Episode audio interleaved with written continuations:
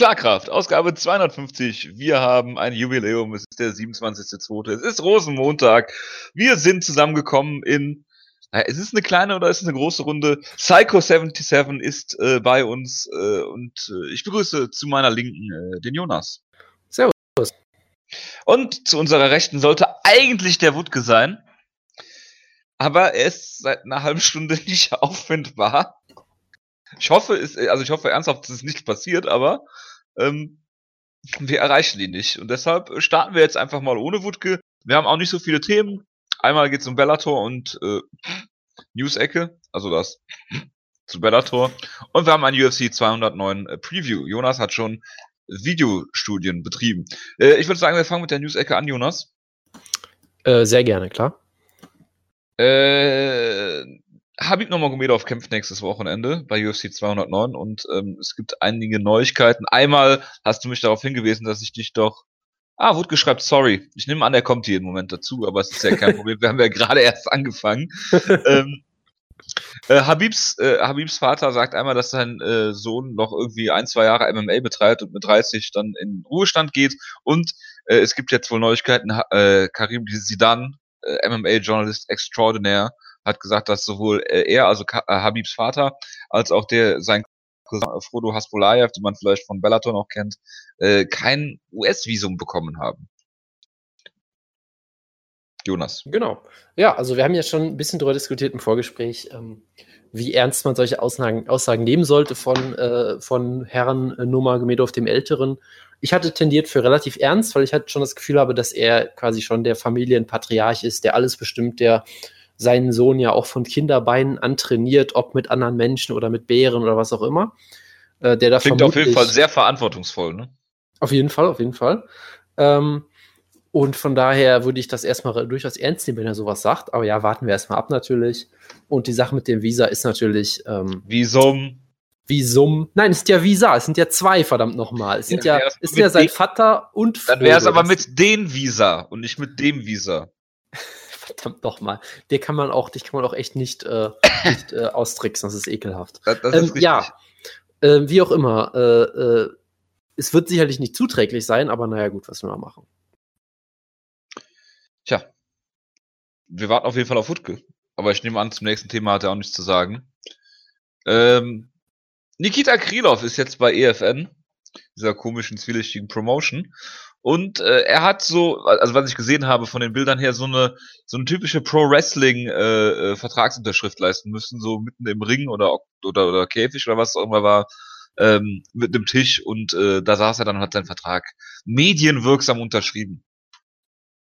Genau, es sah auf jeden Fall sehr großartig aus, wer da sitzt an diesem wunderbaren Tisch. Es hätte halt natürlich noch gefehlt, dass direkt ein Gegner da ist, der dann durch den Tisch geslampt wird. Dann wäre es eine richtige Wrestling-Vertragsunterzeichnung gewesen. So war es dann halt ein bisschen enttäuschend irgendwie. Aber naja, gut. Es ist natürlich schön, dass er, äh, dass er auf, seinen, auf den Füßen gelandet ist, quasi. Äh, war ja auch davon. Ja nicht, was sie ihm zahlen. Ja, das ist ein guter Punkt, aber äh, es war ja durchaus davon auszugehen, es war ja auch so sein, äh, äh, sein Grund, sag ich mal, mit der UFC zu brechen, dass er gesagt hat, nee, ich kann hier mehr verdienen in Russland. So mehr oder weniger. Und deshalb kann man mal gespannt sein. Wir werden Vielleicht hat er nur auf die Nummer geguckt und äh, Rubel und US-Dollar nicht berücksichtigt. Genau, äh, vielleicht, äh, vielleicht äh, hat er sich getäuscht, hoffentlich nicht. Wir werden es vermutlich nie erfahren, aber naja, gut. Er ist natürlich weiterhin ein sehr unterhaltsamer Kämpfer und ich bin sicher, er wird da äh, packende Duelle sich liefern mit äh, wem auch immer es da sonst noch gibt, weil ich weiß ich das nicht fragen, wirklich. Weißt du irgendjemanden, den es da sonst noch gibt? Äh, nein, ich habe mich natürlich auch dementsprechend nicht vorbereitet, weil wir sind ja. du hast lieber Lando Vanata geguckt. Ja, das ist auch deutlich interessanter, ehrlich gesagt. Ja, dann haben wir natürlich äh, eine, den ich auch gerne mal gegen Nikita Krylov gesehen hätte, Gian Villanti, ist natürlich innocent, ist durch einen Drogentest gefallen. Untainted, untainted, also bitte. Ja. Das sowieso. Wutke! Ich höre Vögel. Hallo Wutke, wir tapen schon. Wutke? also ich hoffe, dass wir tapen, sagen wir es mal so. Ja. Ähm, ich höre ihn atmen, das ist schon mal ein gutes Zeichen. Wir warten kurz, so viel? Zeit muss sein. ja? Ah, hallo. hallo, Wutke. Sehr schön. Wir sind gerade mitten im Taping, Wutke. Ja, deswegen habe ich nichts gesagt. So. Wir sind aber auch erst gerade bei der zweiten News in der News-Ecke, deswegen du hast wirklich nichts verpasst. Okay. Du hast natürlich eine sehr interessante Vordiskussion wieder verpasst, die sich aber größtenteils nur darum gedreht haben, wo du bist. Von daher hast du auch da auch nicht viel verpasst. Ich hatte Internetprobleme und ich habe aktuell kein mobiles Internet. Ja, ist Ach so. kein Problem. Nee, äh, wie gesagt, du hast wirklich nichts verpasst. Ähm, äh, möchtest du was zu Nikita Krylov Vertragsunterzeichnung, die im Pro Wrestling Style gehalten wurde? Ich wusste noch nicht, dass er sich äh, einen neuen Vertrag unterschrieben hat. Ähm, wo ist er denn aktuell gelandet? Bei EFN. Hast du, hast du von denen nicht mal eine Show gesehen? Ah, nee, war, das war irgendwas anderes, ne? Was nee, nee, EFM war nicht, nee, war, war nicht die Liga mit, Fe mit Fedo, oder? Nee, das Nein, war, das war M1. Ah. Genau, meine ich ja. Also dann gibt es auch noch ACB. Genau, ACB kenne ich auch noch. Nee, EFM kenne ich nicht. Also auf jeden Fall keine Show bisher von dem bisher gesehen. Aber es ist schön für Nikita Knopf, dass er Geld verdienen kann. Äh, EFN Afrika kenne ich. Aber das wird nicht das gleiche sein, hoffe ich. Die ist, die ist legendär. Das ist bestimmt ein ja. weltweiter Brand, so wie, so wie Wama oder so. Ja. Gut, äh, Gian Villanti ist natürlich unschuldig. Er hat, ist durch einen Drogentest gefallen, aber es ist überhaupt kein Problem bei äh, der USADA. Die sagen einem, du bist durch einen Test gefallen, aber bevor das, wir, wir das öffentlich machen, ähm, gib ihnen noch die Möglichkeit, dass du, da hast natürlich das Papier, die Papiere falsch ausgefüllt, ist überhaupt kein Problem.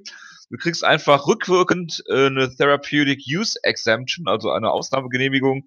Äh, es geht um einen Asthma-Inhalator. Ich meine, das ist so ungefähr wie das komplette Feld äh, der Tour de France, äh, die da so ähm, Ausnahmegenehmigungen haben und äh, von daher normalerweise, also bei jedem seriösen Unternehmen wäre es so, du hast die Papiere falsch ausgefüllt, ähm, Pech gehabt. Nicht so bei USADA, da geht es alles immer noch äh, retrospektiv. Also immerhin war es ja nur ein Inhalator und keine gemeingefährliche Fußcreme wie bei Brock Lesnar. Das finde ich ja immer noch als mildernder Umstand sehr wichtig. Oder die Anderson Silver Geschichten. Genau. genau. Man, also wir können uns, glaube ich, ganz sicher sein, Gianvalante braucht keine Hilfe für seine Performance. Nein! Das vielleicht für seine In-Cage-Performance, da kann er vielleicht Hilfe gebrauchen, aber für die andere Performance auf jeden Fall nicht. Und wo wir gerade bei Gianvalante sind, das ist als Podcast natürlich ganz schlecht, aber geht alle bei, bei Stipe Miocic, glaube ich, was auf Instagram. Ja der hängt jetzt ab mit Velante und der hat eine genauso geile Dynamik irgendwie wie Chris White mit ihm. Das ist toll. Ja. Sie, sie posieren gegenseitig halbnackt vom Spiegel und berühren und reiben sich den Bauch und so. Es ist einfach ein Traum. Es ist großartig. Es ist also, es ist, es ist was ganz Besonderes, ja. Ähm, wo wir gerade von Geld verdienen sprachen, Wutke. Wutke? Ja. Äh, äh die Bellator Paydays sind rausgekommen. Ähm, was ich, was ich da ganz interessant fand, eine Zahl stach raus, Josh Thompson verdient 10.000 Dollar. Thompson ist kein guter Verhandlungspartner, glaube ich. Also, ich glaube, es ist ein sehr guter Für denjenigen, der mit ihm verhandelt, schon. Genau, er ist ein super Verhandlungspartner für ähm, Bellator oder andere Unternehmen. Aber ich glaube nicht, dass er ein guter Verhandlungspartner für sich selber oder seine Familie ist. Das, klingt auf jeden Fall danach. Und äh, Patricky Pitbull hat äh, 80.000 Dollar kassiert. 40 äh, Show und 40 äh, Win-Bonus. Das ähm, klingt schon ordentlich für das, was das Patricky Pitbull. Ja. Äh, es klingt wie eine Summe, die normal für einen Kämpfer eines Patricky Pitbulls sein soll. Und es spricht auch dafür, dass Bellator diese Leute scheinbar auch so bezahlt in den meisten Fällen weil sie gute, ähm, äh, wie gesagt, gute Agenten haben. Genau, und, und sie haben ja, äh, ich sag mal so, die Pitbull-Brüder haben ja diesen sehr interessanten Manager, dessen Namen ich jetzt vergessen habe. Was? Dieser Alonso? Ich weiß es nicht mehr. Auf jeden Fall ist der Typ halt großartig, weil er halt die, den ganzen Tag gefühlt auf Twitter ist und Leuten erzählt, dass sie noch nie einen Kampf verloren haben und so. Also der ist da immer sehr involviert auf jeden Fall. Ja, oder ähm, was gab's da noch? Da gab es irgendwie letztens, glaube ich, so einen Fall wie ähm, parallel zu der Show lief ja irgendein Boxkampf und da hat Muki Alexander diesen Boxkampf, über diesen Boxkampf gespielt. Und dann meint, kommt dieser Float an und sagt, you're dead to me, du guckst gerade nicht Pitfall, du bist für mich gestorben und so. Es ist, es ist sehr, sehr involviert auf jeden Fall, der Mann immer. Und von daher scheint er da auch einen guten Job zu machen. Ich höre Kirchenglocken, verdammt. Ich habe es auch gerade. Ist das ein Teaser jetzt? Weil die waren wieder sehr leise. Ja, deswegen, ja. Sehr, sehr leise. Keine Sorge. Okay, dann mache ich mir keine Sorge.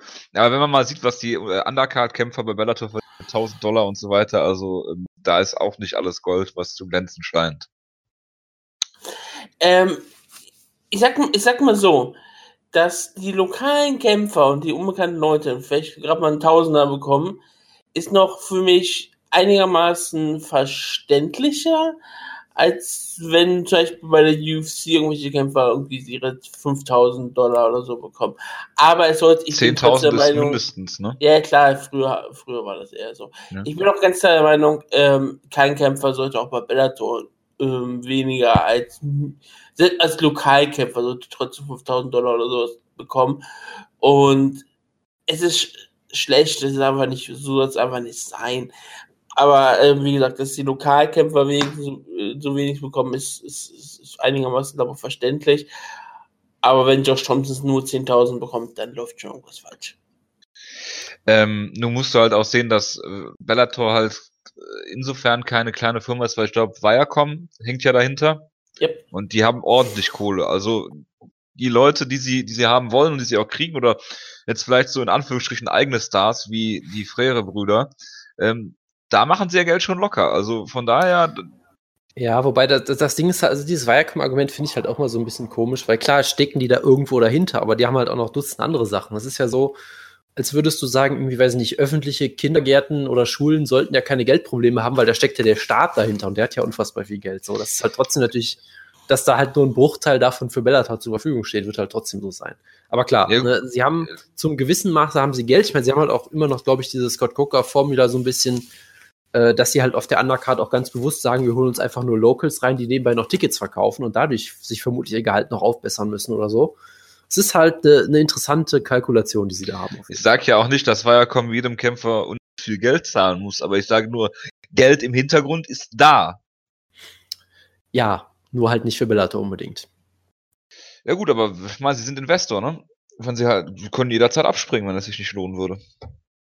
Tja, oder das verkaufen. Das würde Viacom sicherlich nicht wehtun, weil das ist eine riesige Firma. Gut. Wie Affliction zum Beispiel.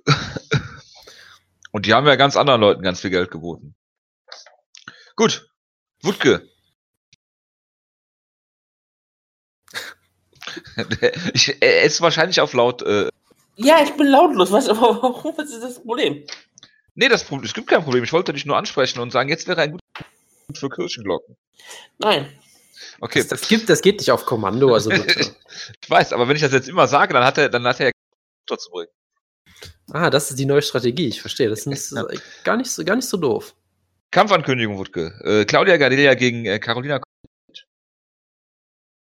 Klingt nach einer logischen Ansetzung, die ähm, sehr interessant klingt. Also, da kann ich nichts gegen sagen.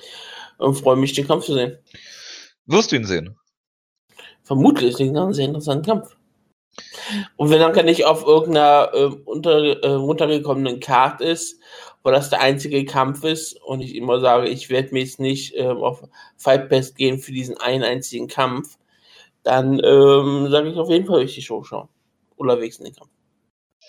Ich glaube, es ist auf der Holloway gegen äh, Aldo Card, wenn ich mich nicht irre. Ja, Holloway gegen Aldo in Brasilien ist es äh, Garcia gegen. Und dann werde ich den Kampf auch wahrscheinlich höchstwahrscheinlich sehen, aus irgendwas Schlimmes passiert.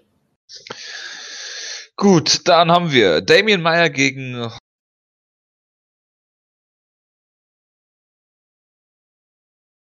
Bitte?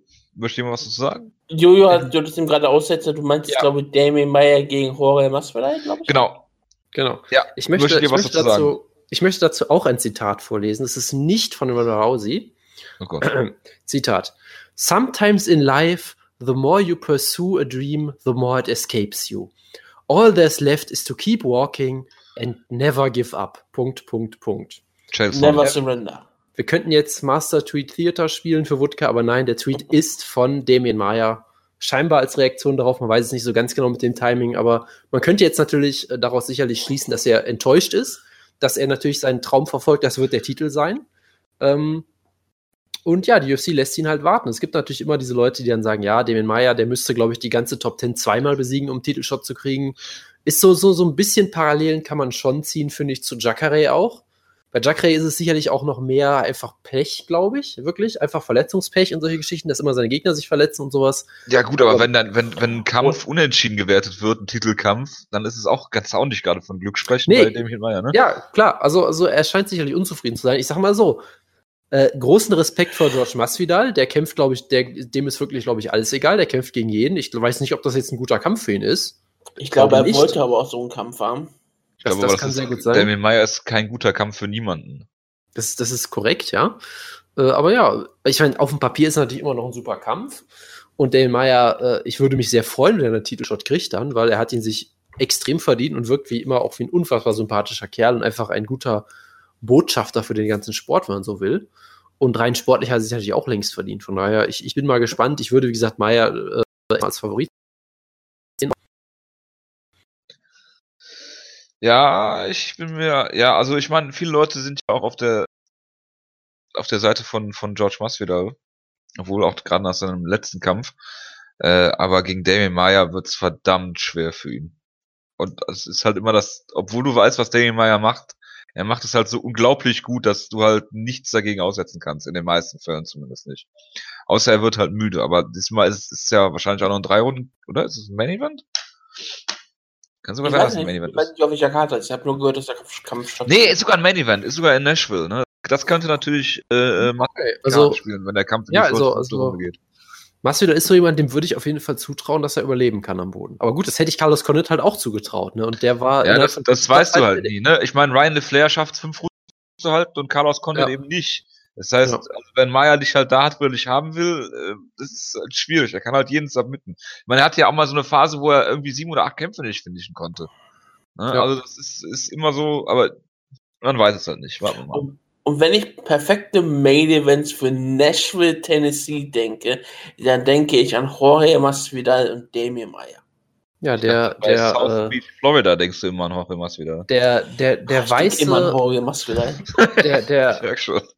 Es ist halt der, der weiße brasilianische Grappler aus der Oberklasse gegen den äh, Latino ex äh, Kimbo Slice äh, Kameraden als Street Fighter. Das ist ein großartiger, Genau, der hat seine Karriere bei. Explode Fighting Series angefangen. Ne? ja, ist doch großartig. In ein, und es wird ein tolles, großes Grappling-Duell. Genau. Wenn wenn Von sie da Dada vorher- 5000 wenn- lernen heißt Grappeln lernen, ja. Wenn, wenn der Co-Main-Event ein Heavyweight Slugfest wird, dann gehen die Leute nach Hause. Ja. Gott. Hab, ganz, ganz kurz, wo geht ich der Wutke da ohne Hose hin. wo ich gerade an Texas und Heavyweights äh, äh, denke, ha, müssen wir müssen wir nicht über Derek Lewis Ist Heath Herrick dabei? Ich hoffe doch, sehr klar.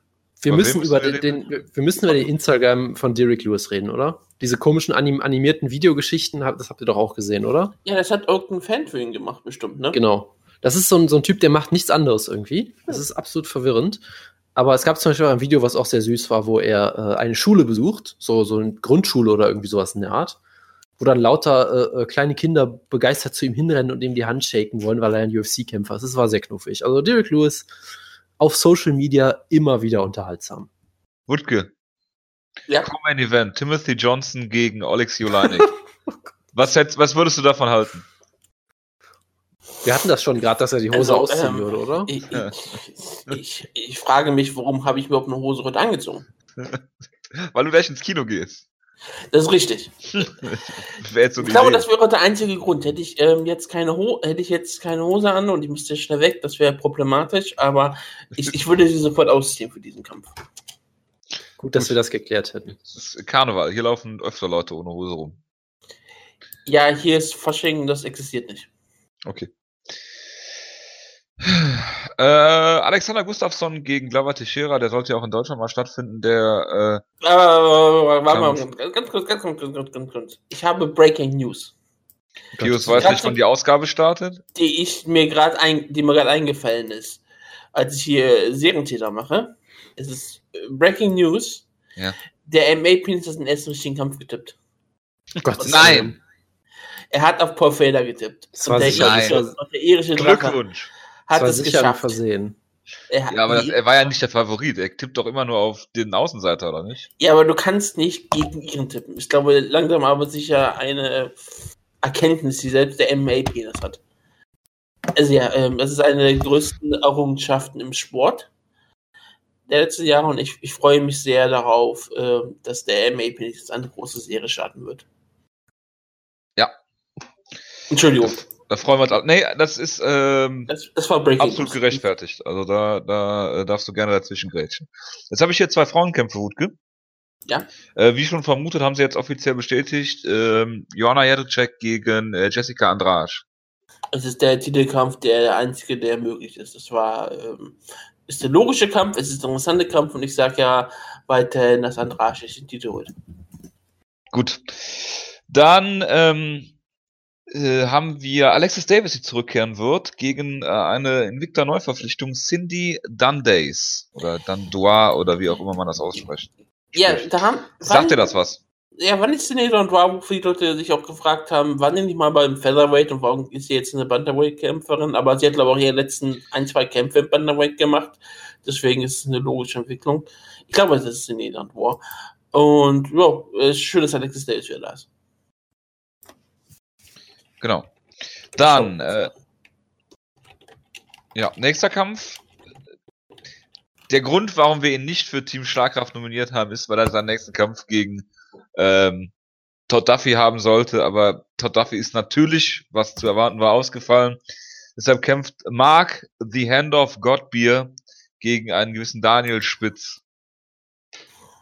Ja, Ja, da werde ich auch ganz spitz bei bei der Ansetzung, muss ich sagen. gerade bei Schwergewichten. Tja. Ja, was soll ich da sonst noch so sagen? Es ist halt Heavyweight, ne? Das äh, stimmt. Wäre das ein, Ma- wär das ein Core-Main-Event, Wutke, wo du die Hose an- oder ausziehen würdest? Es ist schon. Ich glaube eher nicht dafür. Das ist noch nicht so groß, dass ich die Hose ausziehe. Mark Godby ist zwar ähm, groß und wichtig und hat einen tollen Nickname, aber ich glaube nicht, dass es ähm, hier zentral wichtig ist.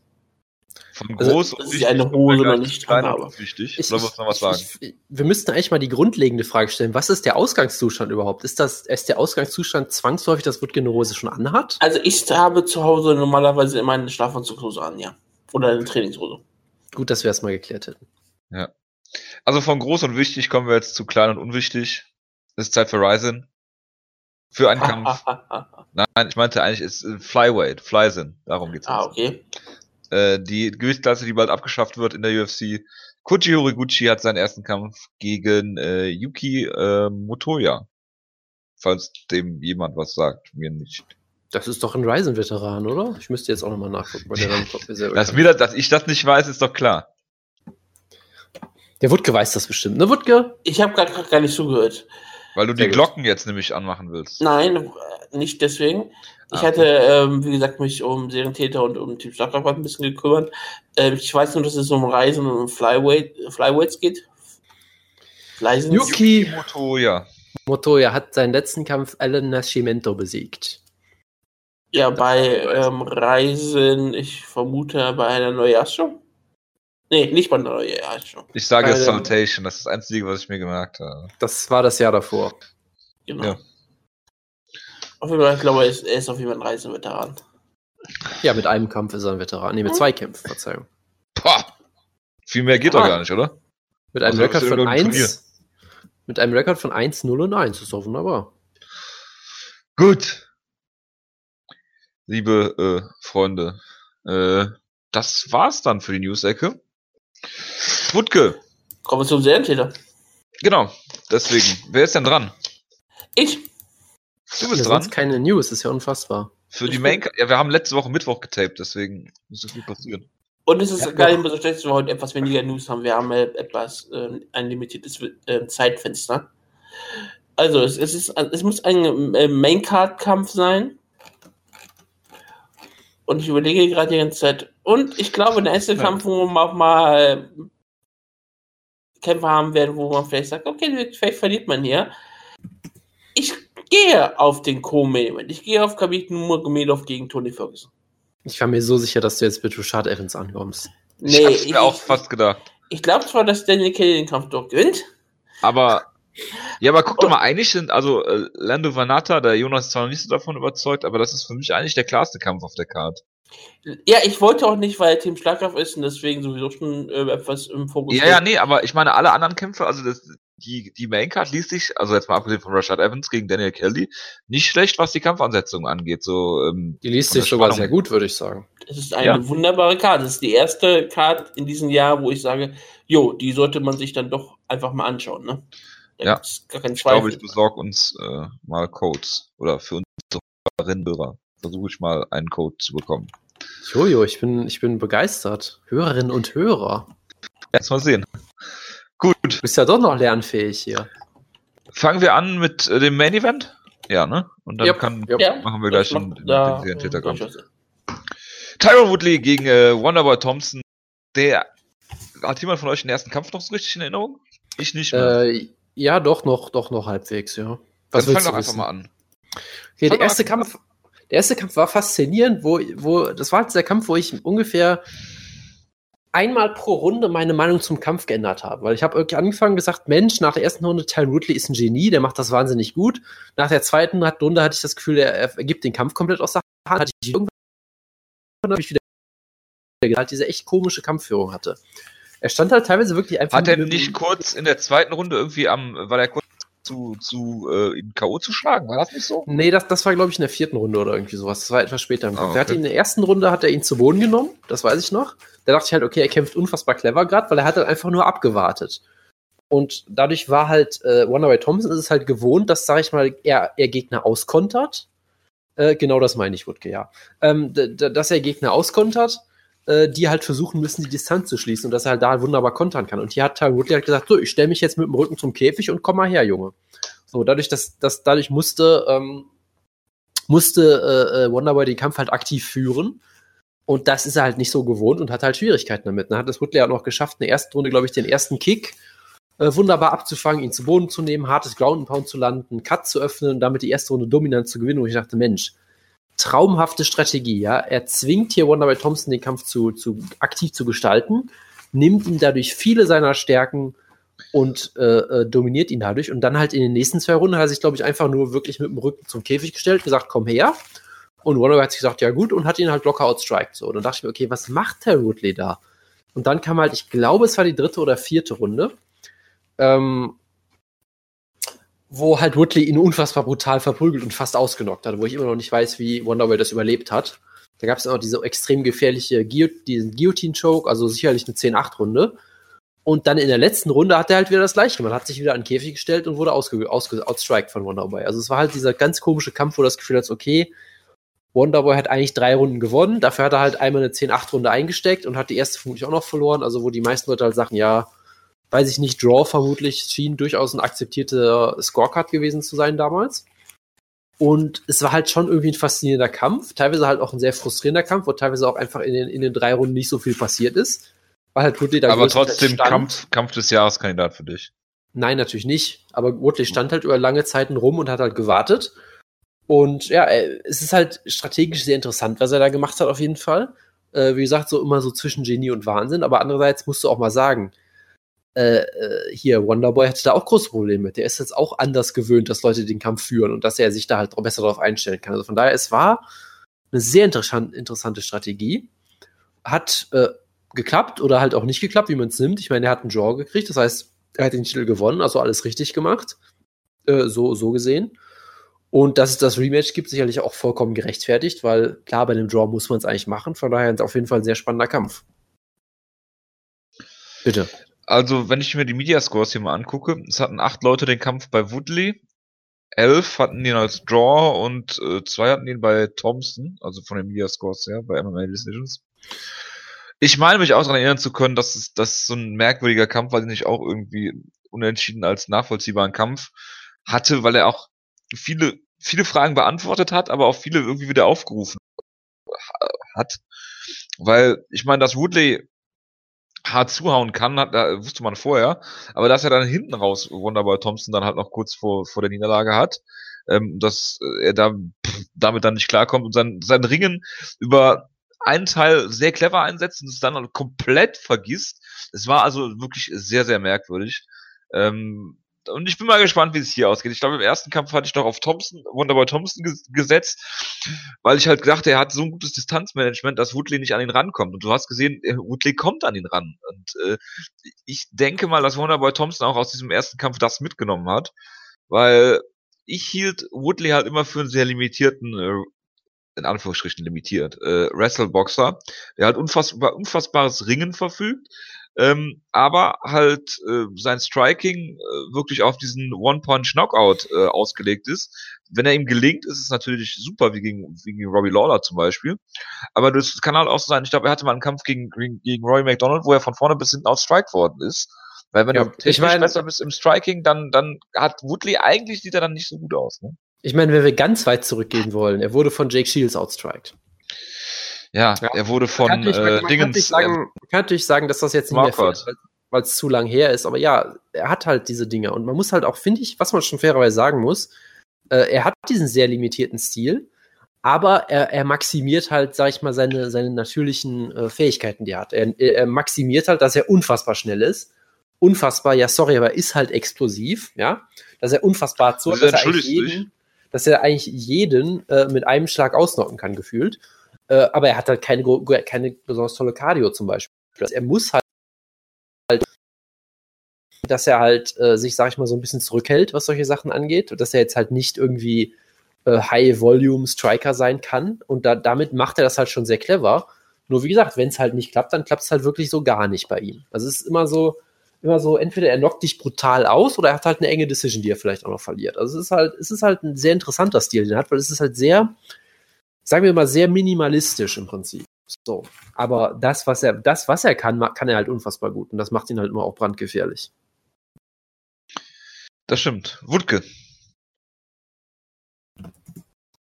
Ja, es ist auf jeden Fall einer dieser Kämpfe, wo ich wirklich sage, okay, ich habe überhaupt keine Erinnerung mehr an den ersten Kampf. Das ist echt extrem irre.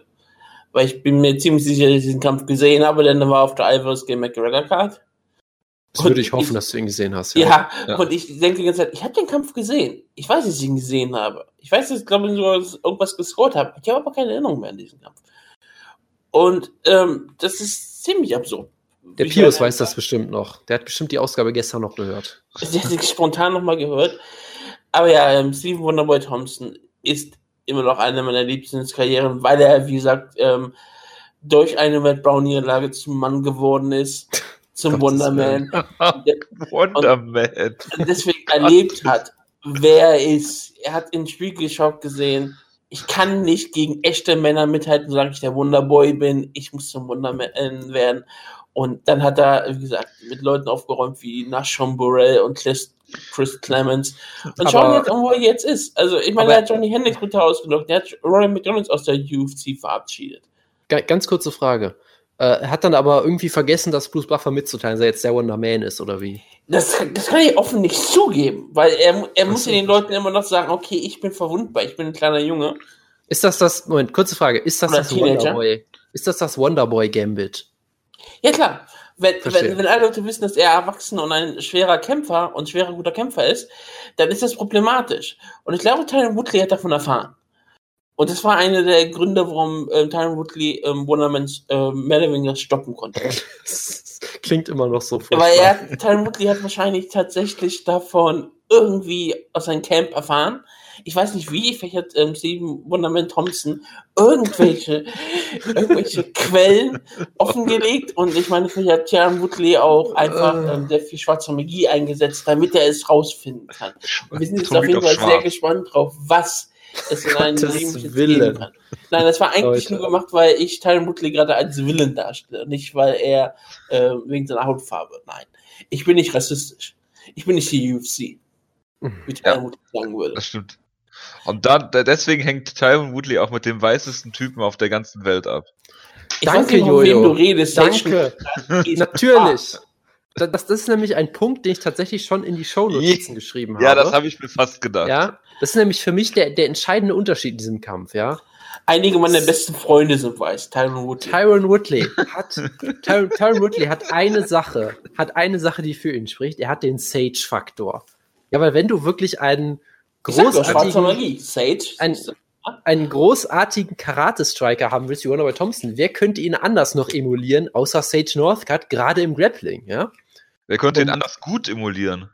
Ich meine, du, du, hast halt, also die, die, diese, diese, diese Beziehung, die die beiden haben, diese Freundschaft ist absolut großartig, immer unfassbar unterhaltsam. Ich meine, wir hatten das ja schon oh, ich mal. Ich hoffe, sie haben eine Beziehung. Gottes Willen. Wie großartig wäre das denn? Wir hatten das, wir hatten, wir hatten das ja schon mal, ja. weißt du, ich habe extra nicht Bromance gesagt, weil ich wusste, wird falsch stehen. Er schafft es natürlich trotzdem. Nein, nein, Bromance hätte ich verstanden. Das wäre ja dann wenn sie ja Bros. Und hätten eine Beziehung. So wie. Stipe, äh, Stipe und äh, Gian Villanti. Ja, das sind Bros, bestimmt. Gut, also, wo- worauf ich hinaus wollte. Ja. Ähm, Auf die du hinaus wolltest. Ja, ich weiß es auch nicht mehr, ist das Problem. Also, es ist eine sehr produktive äh, Beziehung auf jeden Fall, ja. Ja. Ich meine, auf der, auf der einen Seite, Tyron Woodley hat Sage Northcutt schon beigebracht, was Rassismus ist, indem er ihn in, ins Kino äh, ausgeführt hat, ja. Jetzt Wow. bei dem, bei dem UFC Countdown hat er ihm gezeigt, was Gewürze sind, was auch toll ist. Also, Sage Northcutt erfüllt jedes schlimme Stereotyp über weiße Leute. Und Äh, Tyron gab Woodley über, über schwarze Leute. Diese großartige Szene, wo äh, sie irgendwie Hähnchen oder irgendwas essen und Sage Northcutt fasziniert zuguckt, wie Ty Woodley Pfeffer da drauf streut, auf beide Seiten des Fleisches und Sage Northcutt ist schockiert und hat sowas noch nie erlebt. Das ist absolut großartig. Ich weiß auch nicht, ob, sowas, ob es sowas im Haushalt von Sage noch überhaupt ist. Also Gewürz Da, da, gibt's, da, und Geschmack. Da gibt's nur, äh, da, streuen die sich, glaube ich, auf beide Seiten des, des, des Schnitzels immer nur Labrador Nutrition drauf. Ja, ja. Ähm, Nein, ähm, Gewürze sind, sind Teufelszeug. Das, das hat, das hat, äh, der, hat der Belzebub erschaffen. Um die Menschheit Verstehe. schwach zu schalten. Deswegen gibt es sowas nicht. Verstehe. Also, okay. wie auch immer, was ich dir sagen wollte. Das ist absolut großartig. Es könnte nur getoppt werden, natürlich, von äh, den Interaktionen, die wir auch schon mal hatten zwischen Sage Northcutt und Yolo Romero, ja. We all drink the same water, Mr. Romero. Großartig, aber das ist auch schon ein Traum. Ich glaube, die Diaz-Brüder und Sage Northcutt wer- werden unerreicht bleiben. Das, das ist natürlich auch ein Highlight, ja. Also Sage Northcutt mit jedem ist eine gute Kombination. Nein. Sage Northcutt mit Tisha Torres ist auch großartig, weil jeder dachte, dass Tisha Torres ihn anbaggert und wir wissen jetzt mittlerweile, dass sie verheiratet ist mit Raquel Pennington. Also es ist einfach nur großartig. Ich Ja, weiß nicht, was ich, was ich jetzt Ma- zum aber mal ganz ehrlich, jetzt. Sage Northcutt. Es gibt manchmal Ausnahmen. Verstehe. Man kann nicht so lesbisch sein. Straight for Sage oder was? Ja, genau, man kann auch nicht, wie gesagt, will man auch nicht, äh, das, das ist einfach unmöglich. Man, man sollte Sage Northcutt zu Tonja Evinger schicken, das wäre sehr unterhaltsam, glaube ich. oh Gott. Man muss einfach Sage Northcutt zu allen so großen Kämpfern schicken. Und danach, nachdem er bei Tonja Evinger kämpft, war, dann geht er zu Derrick Lewis zum nächsten dann geht er, äh, genau, dann geht er Kampf. zu Beck Rawlings. Also ich bin auf jeden Fall dafür, dass Sage Northcutt ähm, bei mehreren Kämpfern mal unterkommt. Das, das, das sollte eigentlich, also. Warum das reden ist wir das jetzt Tolle. Minuten über Sage Du Northcutt? musst, weil er großartig ist, du musst ihm auch Nein. keine Kämpfe mehr geben in der UFC. ja, du machst- bitte. Richtig. Das ist die erste gute Idee, die ich heute höre. Du, du musst ihm einfach so eine UFC TV-Serie geben, wo er halt einfach äh, die Welt bereist und mit verschiedenen Leuten trainiert. Dann geht er noch Und ich zu, sagte, das wäre erfolgreich. dann geht er noch zu Roger Huerta nach Thailand und macht dann interessante Bekanntschaften in irgendwelchen Bars oder so. Es ist groß, es wäre ein großartiges Format auf jeden Fall. Genau. Sage Northcutt meets Ladyboys. Warum denn nicht? Das, das, das ich hast du nach jetzt Thailand, gesagt. ja klar, kein Problem, hat das Spaß. ich will mal, wenn das eine neue Erfahrung garantiert für Sage Northcutt. Und ich, glaube, er, und ich glaube, er wäre sehr fasziniert davon. Ja, genau. Und dann äh, Sage Northcutt lernt japanische Fetische kennen. Und dann ist Oh er bei Gott. uns zu Gast dafür. Oh Gott, oh Gott, oh Gott. Sage Northcutt und Rinakai. Oh mein Gott.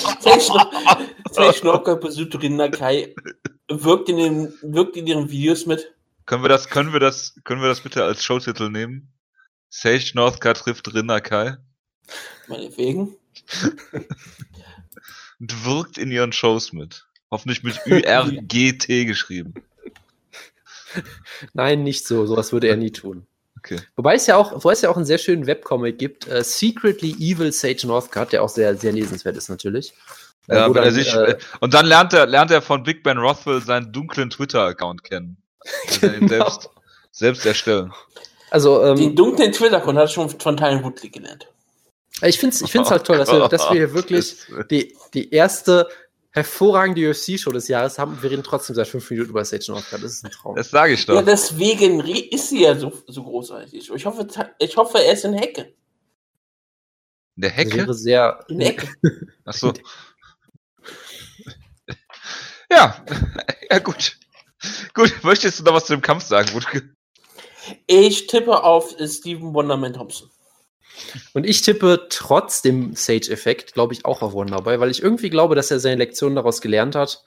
Ein bisschen besser als vielleicht Woodley, der halt schon so das mit, mit seinem Stil das Optimum fast schon rausgeholt hat. Aber weiterhin natürlich ein enger und, und spannender Kampf auf jeden Fall. Ja, ich sag auch Wonderman Thompson macht das Ding. Sprudelwasser. Auch gut. Ist korrekt. Ähm, Common Event und Serientäterkampf Habib Nurmagomedov gegen Tony Ferguson. Es ist eigentlich, Entschuldigung, es ist ein bisschen schade, dass es ein Drei-Runden-Kampf ist. Ähm, ich habe mir gerade mal die Kampfrekorde von den beiden Kämpfern angeguckt und ich stelle fest, dass in den letzten fünf Kämpfen hat äh, Tony Ferguson immer einen Bonus bekommen. Äh, gegen Gleison Tivo und Josh Thompson jeweils Performance of the Night, gegen Edson Barbosa Performance und Fight of the Night und gegen Lando Vanata und gegen äh, RDA jeweils Fight of the Night. Und ähm, ja, Tony Ferguson ähm, ist der deutlich aktivere Kämpfer. Er hat 2015 äh, drei Kämpfe gehabt, 2016 zwei Kämpfe. Äh, der Kampf war schon mal angesetzt, es hat dann doch nicht stattgefunden. Ähm, dann hat Tony Ferguson hat doch irgendwie, war es nicht so, dass er äh, Habib vorgeworfen hat, dass er dauernd verletzt ist und war dann selbst verletzt in deren Kampf. Ja, ähm, natürlich, ähm, weil sowas immer passiert, wenn du sowas sagst. Genau. Und äh, ja, Habib hatte auch zwei Kämpfe letztes Jahr, einmal gegen äh, Daryl Horscher und gegen äh, Michael Johnson. Was natürlich aufgefallen ist, ist, äh, dass Ringrost durchaus existieren könnte, ähm, weil Habib war doch ähm, sehr offen im Stand. Und im, im Stand sah er wirklich nicht gut aus. Aber er hat natürlich dieses Skillset, was er mitbringt, dass er dieser unglaubliche, dieser unglaubliche Ringer ist, ähm, der dich, egal wie er will, zu Boden nimmt. Ähm, er hat einen guten Double Leg eigentlich. Er ist in der Lage, ähm, vor allen Dingen im Clinch, ähm, dich zu Boden zu nehmen und dann macht es immer unfassbar hässlich am Boden. Der prügelt ewig auf dich ein, du kommst nicht weg. Ähm, er, er macht sich schwer, er macht den Kampf ekelhaft und, und das ist wirklich ein, ein Stil, wie ihn kaum ein anderer in der UFC hat. Ähm, das ist nicht immer spektakulär, aber das ist unglaublich effektiv und bisher ist dagegen noch kein Kraut gewachsen. Der ist unbesiegt in seiner Karriere und der ist unbesiegt in der UFC.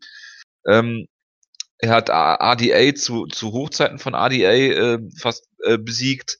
Er hat äh, Michael Johnson besiegt, der jetzt wieder auf dem äh, aufstre aufstrebenden ähm, Ast war. Aber du kannst halt sagen, Tony Ferguson ist halt der mit Sicherheit stärkste Gegner, den er bisher ähm, vor sich hatte. Und äh, ja, ich sag mal so, wenn der Kampf im Stand bleibt, sehe ich Tony Ferguson klar vorne, aber ich kann mir nicht vorstellen, dass der Kampf die ganze Zeit im Stand ist. Ähm, Habib nimmt die Leute oft zu Boden, aber auch in so komische Positionen, dass ich mir durchaus vorstellen könnte, dass er geradewegs in so einen Dart-Choke reinfällt. Ähm, was ja Tony Fergusons Finisher fast ist. Ferguson ist ein guter Grappler, ähm, von unten in, auch sehr gefährlich, weil er immer aktiv ist, weil er immer mobil ist, weil er ähm, sich seinem Schicksal da sicherlich nicht ergeben würde, sondern immer versuchen würde, ähm, da auch rauszukommen. Er hat einen Ringer-Hintergrund auch, natürlich nicht auf diesem äh, NCAA-Niveau, aber er kommt eigentlich aus dem Ring. Von daher, ähm, normalerweise würde ich sagen, vom, vom, vom Kopf her würde ich sagen, Habib gewinnt den Kampf, vom Herzen her würde ich es Tony Ferguson wünschen, weil er einfach der, der für mich spektakulärere Kämpfer ist und der sich einfach auch durch seine Aktivität in den letzten Jahren ähm, in meinen Augen mehr verdient hat als Habib und ähm, ja, da Habib ja sowieso seine Karriere bald beendet, ist das eh uninteressant, auch weil ich den Kampf von Habib gegen McGregor überhaupt nicht sehen wollen würde ähm, und Ferguson da das durchaus bessere Matchup von, vom, vom, äh, von, von der Spektakularität her, vom Spektakel her, sagen wir so.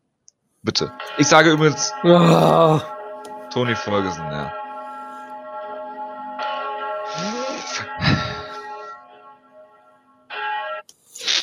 Liebe Gemeinde, auch wir müssen uns häufig Fragen stellen, sehr viele Fragen stellen. Und natürlich hat die Prophetin Ronda Rousey aus ihrem ersten Buch zur Kämpferin geboren, Mein Weg an die Spitze der Martial Arts, auch mal Fragen gestellt. Und Khabib Nurmagomedov möchte ja den Titel unbedingt haben und trotzdem müssen wir uns natürlich fragen, wann traust du dich endlich, große Träume zu haben? In der Kindheit ermutigt man uns, große Träume zu haben und alles für machbar zu halten. Olympiasiegerin werden, Präsidentin werden und dann werden wir erwachsen. Es heißt doch, ich sei arrogant. Aber wer das meint, kapiert nicht, wie mühsam es war, das zu erreichen, was ich erreicht habe. Ich habe hart gearbeitet, um stolz auf mich zu sein. Wenn jemand sagt, Mann, du bist so eingebildet und arrogant, dann meint er offenbar, dass ich viel von mir halte.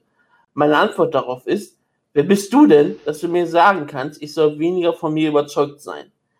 Menschen projizieren ihre eigenen Unsicherheiten gern auf andere, aber da mache ich nicht mit. Dass jemand glaubt, er selbst könnte nicht Weltbester werden, heißt ja nicht, dass ich nicht davon überzeugt sein darf, alles erreichen zu können. Und diese Worte gelten noch heute, wie sie damals geschrieben waren. Und es ist natürlich auch etwas Wichtiges heute wieder da.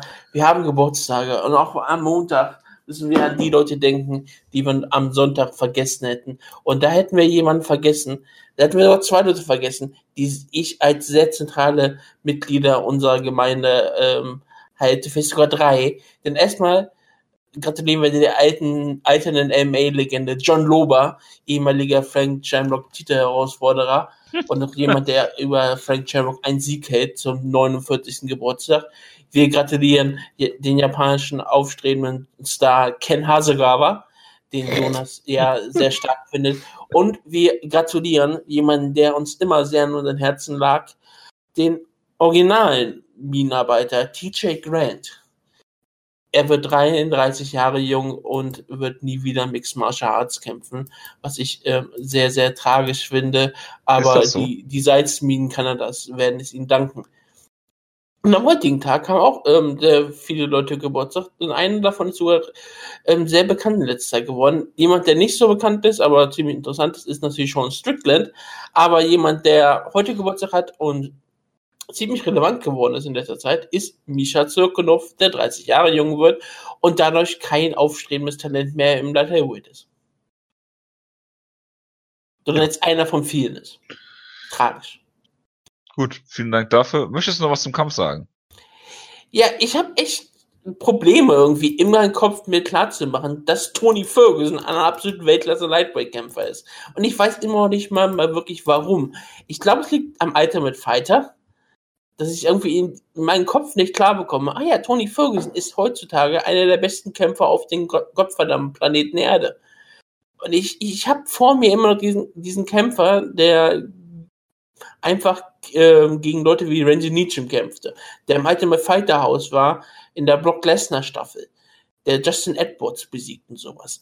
Aber nicht jemand, der über jetzt, wie, wie lange ist er jetzt unbesiegt?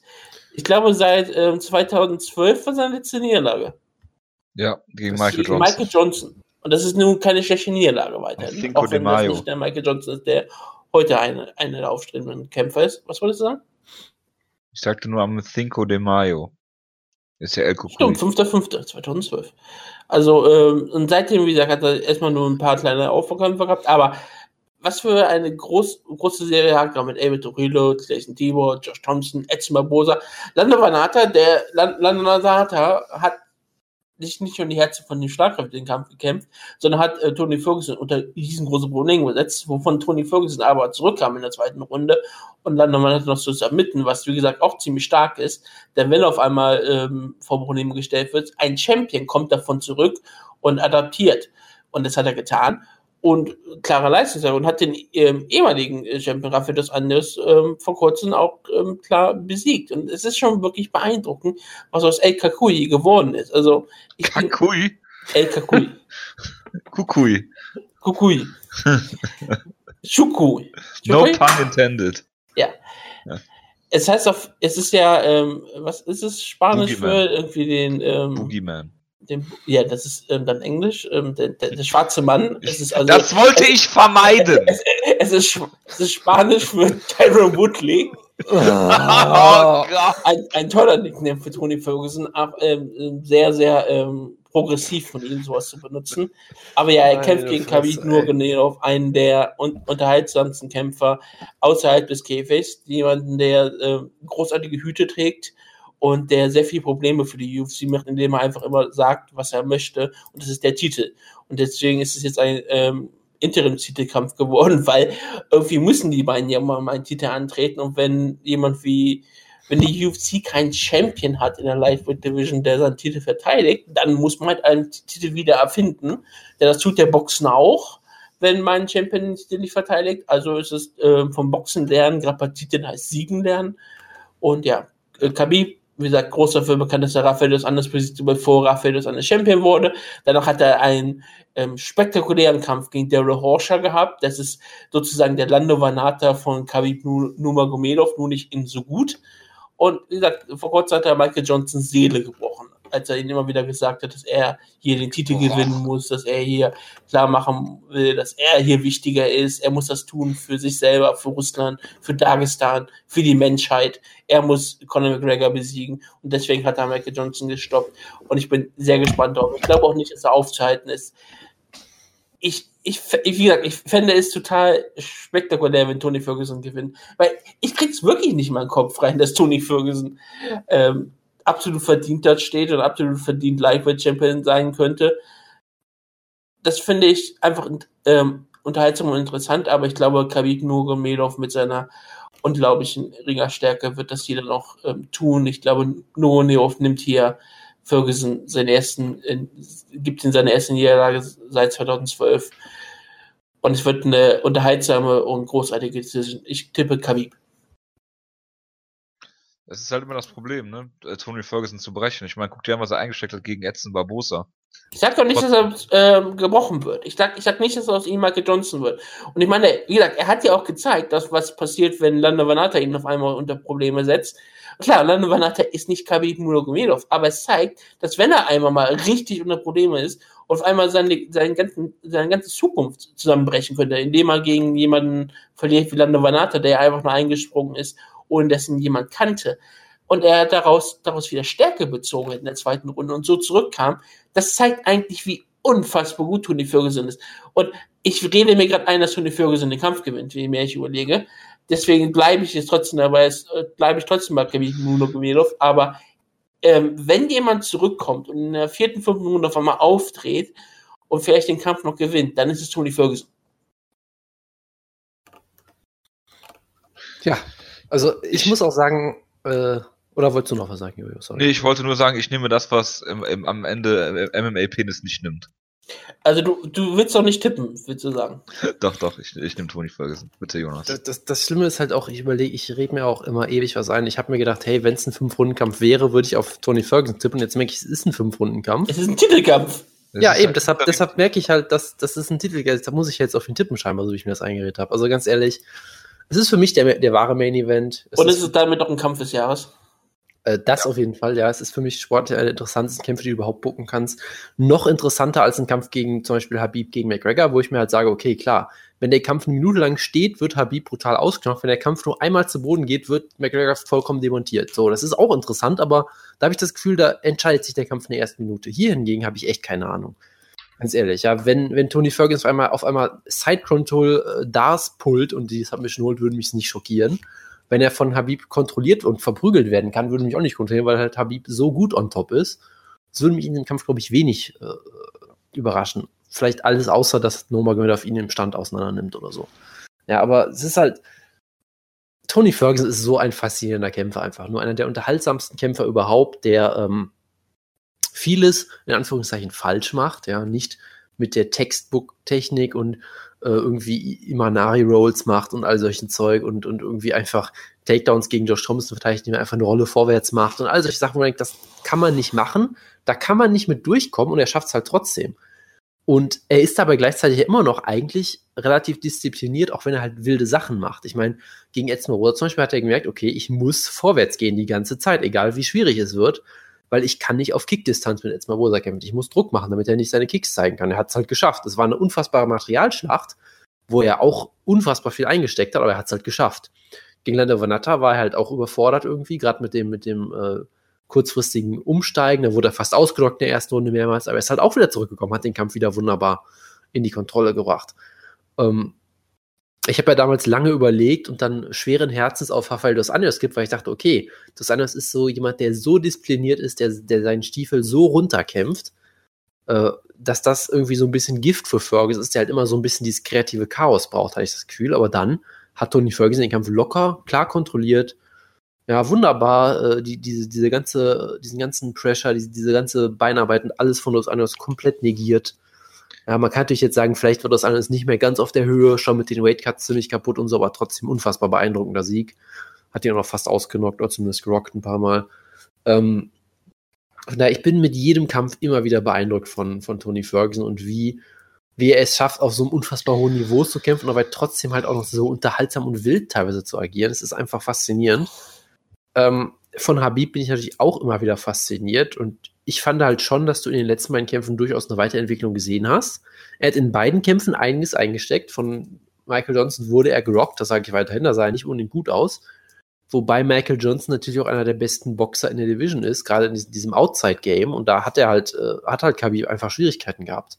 Trotzdem, sobald er die Distanz einmal schließt, ist halt vorbei, einfach nur. Ja, ich meine, Jojo hat es ja schon so ein bisschen gesagt, ähm, er ist halt einfach eine Takedown-Maschine im, wirklich im wahrsten Sinne des Wortes, gerade wenn halt der erste Versuch nicht klappt, er macht halt einfach zehn Versuche hintereinander und irgendwann ist es halt vorbei, ja.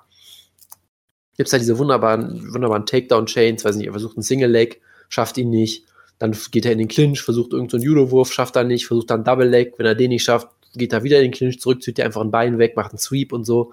Also er hat halt da so unfassbar, eine so unfassbare Menge an Techniken, die er halt so technisch perfekt natürlich auch, auch so schnell und so rapide Abfolge durchzieht, dass, man, dass es da eigentlich kein Kraut gegen gewachsen ist. Gleichzeitig denke ich mir, wenn jemand damit klarkommt, zu sagen, ich werde vermutlich zu Boden genommen, dann vielleicht sogar Tony Ferguson, der halt auch, auch vom Rücken aus durchaus gefährlich ist, der dich in jeder Zeit mit seinem Finisher besiegen kann im Prinzip und so weiter und so fort. Ähm, von daher äh, ist es halt für mich echt schwierig.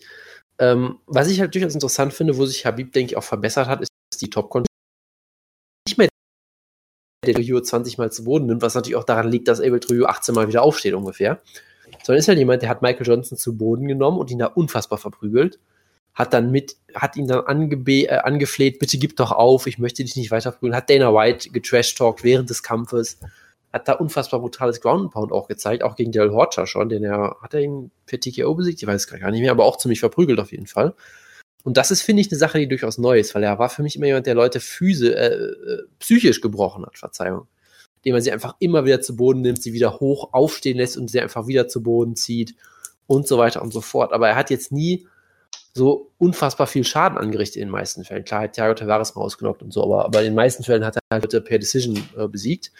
Aber wie er seinen letzten beiden Gegner auch noch verprügelt hat am Boden, hat mich halt auch wieder zutiefst beeindruckt. Und es ist halt, das ist ein faszinierender Kampf ohne Ende. Ich, ich, ich entscheide mich immer wieder hin und her.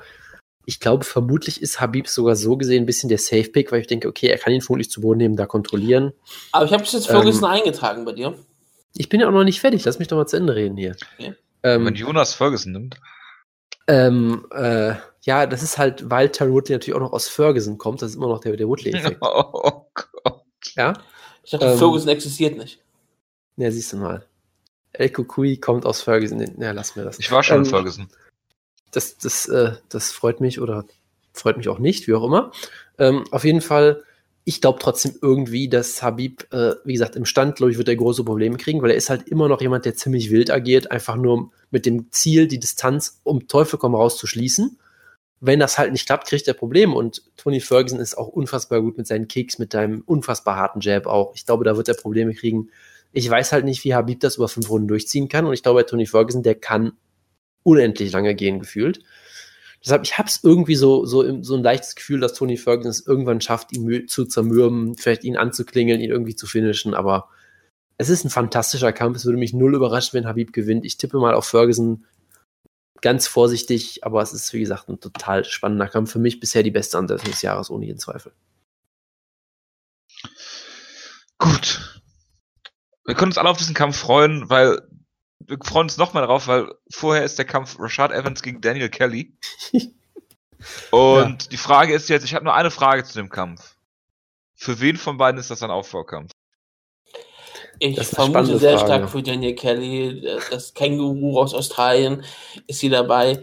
Ähm, für ich wollte ihm einen Banner-Sieg geben. Ja, es, es geht um einen Banner-Sieg. Es geht darum, um die Stärke des Judos zu zeigen. Und wenn jemand aus Victoria kommt, dann kann er ja nicht verlieren. Ist das? Ich meine, die einzige Niederlage war gegen Sam Elway. Und das war zu der Zeit, als Sam Elway im Ausland unbesiegbar war. Und da kann das auch durchaus passieren. Aber seitdem hat er mit Steve Montgomery den Boden aufgewischt. Er hat äh, Antonio Carlos Jr. besiegt und Chris Camosi. Und Chris Camosi zu besiegen, dafür müsste eigentlich Jacare sein. Und das ist schon ziemlich stark. Wie gesagt, er ist ein junger, aufstrebender Kämpfer aus Australien. Die ist mit seinen 39 Jahren also ähm, auf den Höhepunkt seines Schaffens. Und er trifft gegen Richard Evans an, der gefühlt, der ähm, gefühlt älter ist, aber realistisch gesehen jünger. Er ist nämlich gerade mal 37. Aber das, das, das, das wird dir keiner glauben. Und seine letzten Kämpfe waren gegen Ryan Bader und gegen Glover Teixeira und Teixeira hat ihn relativ schnell ausgenockt. Hat ihn dazu gebracht zu sagen, hey, vielleicht wäre Middleweight mal was für dich. Und dort sollte er ja eigentlich gegen Tim Kennedy antreten und dazu wurde er ähm, nicht freigestellt. Ich weiß gar nicht mehr, was, was waren denn seine medizinischen Probleme? Weißt du das äh, noch, irgendwas, Irgendwelche Gehirnanomalien oder sowas, ne? Also ja. er hat das, er hat das ähm, Rocky-Problem aus, aus Rocky, ähm, aus Rocky 6, aus Rocky Balboa, dass er ähm, so viele Gehirnschäden aus Kämpfen gegen Ivan Drago hat.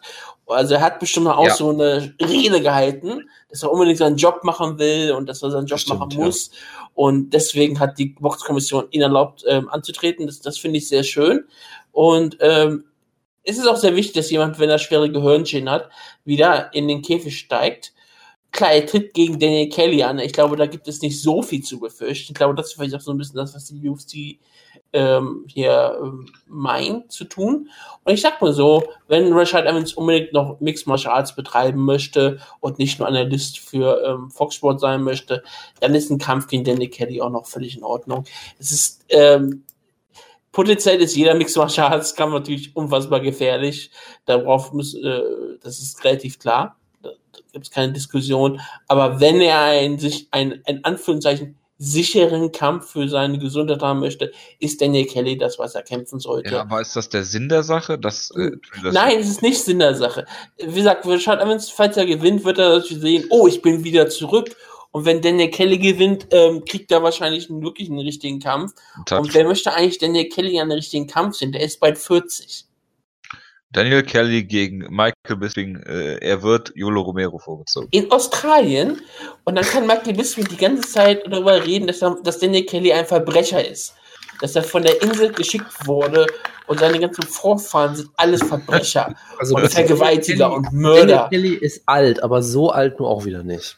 Ich sag dir, sein, sein Vater war noch Seine einer, Vorfahren, nicht er selbst. Ja. Verstehe. Also, äh, das, ich sag mal so, das wäre eine sehr äh, typische British Empire-Sicht, glaube ich, dass äh, solche. Und ich sag Sachen, mal so, äh, Michael Bisping hat ja, hat, hat ja schon Luke Rockhold aus Mixed Martial Arts vertrieben. Warum nicht auch Danny mhm. Kelly aus Mixed Martial Arts? Was hat er denn zu Luke Rockhold gesagt, dass er ein unfassbar gläubiger äh, Christ war und deshalb nach Amerika auswandern wollte, weil er in England äh, musste, weil er in England verfolgt wäre, worden wäre. Und dann hat er überall äh, Städte gegründet und einfach eine Bestattung neu genau, gesetzt. Genau, und in Boston Tee in den Hafen geworfen und so, ne? Das, das, das, das ist eine typische Bisping. Hat, nur, hat, hat man nur ganz offiziell gefragt, wo zur Hölle ist eigentlich Luke Rockhold? Ich glaube, ich habe seine Seele geraubt. Ja. Das sind seine Worte, das ist, sind seine Worte, dass er die Seele geraubt hat. Jonas, Lando mhm. Vanetta gegen David äh, Taymor. Moment mal, ich möchte auch über diesen großartigen Kampf noch reden. Ah. Also nein, ganz ehrlich, ich habe durchaus Respekt für Daniel Kelly. Ja, er ist unfassbar alt gefühlt, sieht auch so aus, hat diese wunderbare Middleweight-Physik, wie man so schön sagen ja, würde. Er macht keinen Hehl aus seinem ähm, Alter, das ist richtig. Das ist richtig. Er, er sah, ich glaube, es war in seinem Old letzten Kampf. Hat er. In seinem letzten Kampf sah er auch so aus, als hätte er versucht, einen Kazushi Sakuraba Cosplay zu machen, dem er beide Knie, glaube ich, komplett zugetaped hatte und auch, glaube ich, seine Knie nicht mehr bewegen kann. Das ist großartig. Er ist vollkommen kaputt, glaube ich. Aber er ist. Er ist jünger als Anderson Silver. Er ist ein vierfacher Olympionike, damit äh, offiziell sicherlich der beste Athlet in der MMA-Geschichte. Ähm, er ist nicht Ronda Rousey. Das ist korrekt, er ist viermal so gut wie Ronda Rousey, weil er bei vier Olympischen Spielen dabei war. Das ist einfach. Ja, aber Ronda Rousey hat den Olympischen Sport erfunden. Okay, Ach so. Verstehe. Und verstehe. vorher war Daniel Kelly viermal Olympionike. Nein, nein, Ronda Rousey ist ja in der Zeit zurückgereist. Ach so. Mhm, das weiß man vielleicht nicht. ja, verstehe. das steht bestimmt in ihrem Buch. Wenn ich neben Daniel Kelly bei Google eintrete, dann lande ich bei Dan Eintrete? Kelly. Dann, äh, ein, ein, äh, eingebe, dann lande ich bei Dan Kelly. Und uh das ist der Vater von Paddy Kelly und den Rest der Kelly Family. Also der im Jahr 2012 ähm, in Köln verstorben ist. Und der kam auch aus Erie, Pennsylvania. Also ähm, ein weit gereister Mann. Und ich glaube, ähm, Daniel Kelly würde auch sehr gut in die Kelly-Familie passen. Und ich würde mich sehr freuen, falls Des er ein Namens wegen vor Mitglied ist. Ja, oft des Namens wegen, das würde sehr, ähm, wäre sehr hilfreich. Aber Daniel Kelly ist bei mir nur auf Nummer 3 als Dan Kelly Fighter. Wie auch immer. Äh, Ich habe durchaus großen Respekt für jemanden wie Daniel Kelly, der so spät in den Sport erst kommt äh, und sich dann noch äh, durchaus, durchaus gut schlägt, wenn wir mal ehrlich sind. Ich meine, er besiegt halt Middleweights. Ja, klar, es sind Middleweights, aber da, nachdem, nachdem gesehen, wie spät er in den Sport gekommen ist, was für Limitationen er hatte, hat er es eigentlich gut gemacht. Ich bin jetzt aber auch nicht so jemand wie, wie Conor Rübisch zum Beispiel, der jetzt äh, einen eigenen Podcast gerne dafür gründen würde, wo er nur über mittelmäßige Middleweights redet, die er halt so geil findet. Das ist jetzt nicht so das mein ist- Ding. Ich weiß Ähm, nicht, aber ich möchte unbedingt diesen Kampf mittelmäßig. Ich, ich möchte den Kampf eigentlich gar nicht sehen. Es, es klingt relativ furcht. Nein, über solche Middleweights reden wir natürlich nicht. Wir reden über die Chris Camosis der Welt, Die, Also, Tom Kong Watsons der Welt, die Tim Boches der Welt. King Kong. Ja. Und er ist bei Ultimate Fighter gescheitert. Das Ich tippe natürlich auf Rashad Evans, weil ich denke, wenn er noch irgendwas im Tank hat, wird er, ihn- wird er Daniel Kelly besiegen. Was durchaus fragwürdig ist, das möchte ich gar nicht in Frage stellen, aber Ich hoffe, er wird einen Tank haben, das ist richtig für den Kampf. nicht so. Er wird getankt haben. So wie Jojo. Ich bin nicht betrunken. Das ist tragisch. Ähm, ja, Daniel, äh, äh, Wutke. Ja. Ich mal dir jetzt mal ein Bild. Scott Ja, Cokas das musst du mir Bellator. noch schicken, das Bild, damit ich es auch sehen kann. Nein, ein imaginäres Bild. Ach, Wutke, ah, ah, okay, du meinst es als Metapher, als bildlichen Vergleich? richtig. Scott Cokas Bellator. Banner Ja. Show. Main Event. Dan Kelly gegen Herschel Walker. Warum sollten die beiden gegeneinander antreten? Weil, weil, Weil ach so, weil Walker alt ist und ein ehemaliger Football-Superstar und glaube auch, äh, hat glaube auch mal Bock gefahren. Und ja klar, ich, ich, ich, wäre voll dafür. Warum denn nicht? Ich wäre immer dafür, Herschel Walker nochmal in Kämpfen zu sehen, aber ich glaube, er ist kein Main Event. Ich glaube, Herschel Walker wäre jemand, der perfekt wäre, so als Co-Main Event, als, als Attraction. Ja, aber würde sich Daniel Kelly für Herschel Walker hinlegen? Ich weiß nicht, ob er sich unbedingt hinlegen würde. Ich glaube, es ist sein Ziel, sich mit Walker hinzulegen. Er ist Judoka. Ah, verstehe. Verstehe. Um Gottes Gut, äh, ja, äh, ja, dann, äh, Lande Vanata Jonas gegen David äh, Timor. Du hast äh, Videostudien betrieben, deshalb möchte ich dich direkt mal fragen, was dabei rausgekommen ist. Ähm, ich habe eine Videostudio betrieben, genau. Ich habe ganz simpel einfach nur Lando Valletta gegen Tony Ferguson. Würde ich auch jedem empfehlen. Absolut hervorragender Kampf natürlich. Ähm, und was man da halt wieder sieht, natürlich diese, dieser Nickname Groovy ist einfach nur perfekt für ihn, weil er ist halt sehr, sagen wir mal, flowy. Ja, sehr, äh, sehr viele Bewegungen, sehr, äh, fast schon Dominic Cruz-esque irgendwie. Sehr, äh, sehr oft mit Händen auch unten, was in dem Kampf ihm sehr große Probleme bereitet hat, weil Tony Ferguson ihn damit sehr oft ins Gesicht geschlagen hat. Ähm, aber natürlich unfassbar spektakulär in der Bewegung, sehr, sehr flink auf den Beinen, gute, auf jeden Fall sehr viel Power und halt ein sehr spektakulärer Stil, mit dem, glaube ich, sehr viele Leute einfach komplett überfordert sind. Ähm, das hat man ja auch so ein bisschen gesehen, ähm, natürlich in dem John McDessie-Kampf, wo für manche Leute ja durchaus eher so ein bisschen outstriked wurde von John McDessie für zwei, drei Minuten. Aber hey, er hat ihn dann halt mit dem K.O. des Jahres mal weniger ausgenockt. Und das ist ja unterm Strich alles, was, was hier zählt. Ähm, da einfach ein unfassbar spektakulärer und, und vielversprechender Kämpfer, der, wie gesagt, Tony Ferguson, den drittbesten Lightweight der Welt, keine Ahnung, vor große Probleme gestellt hat, auf jeden Fall. Sehr große Probleme sogar. Ähm, aber ich sag mal so, es ist, es ist kein Gimmie-Kampf hier.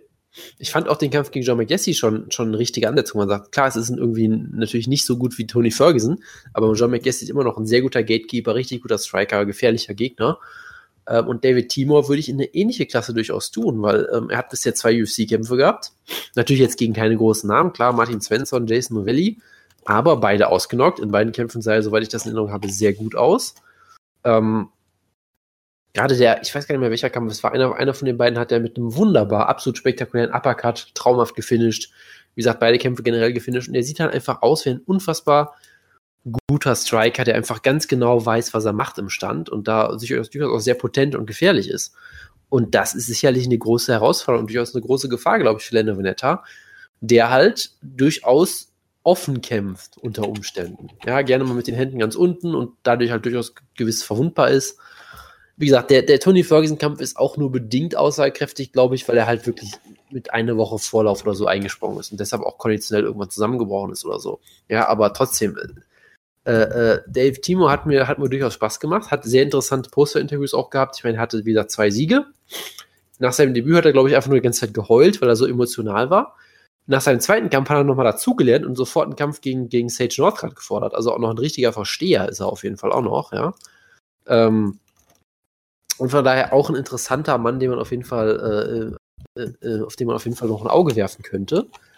Ähm, und ja, von daher ähm, interessanter Kampf. Wie gesagt, ich muss natürlich trotzdem auf, auf Lando Winter tippen, weil Team Schlagkraft natürlich ähm, und generell äh, sehr interessanter Kämpfer. Und ich glaube vielleicht, dass er schon als Talent noch ein paar Schritte weiter ist, aber es ist auf jeden Fall kein Gimmie-Kampf.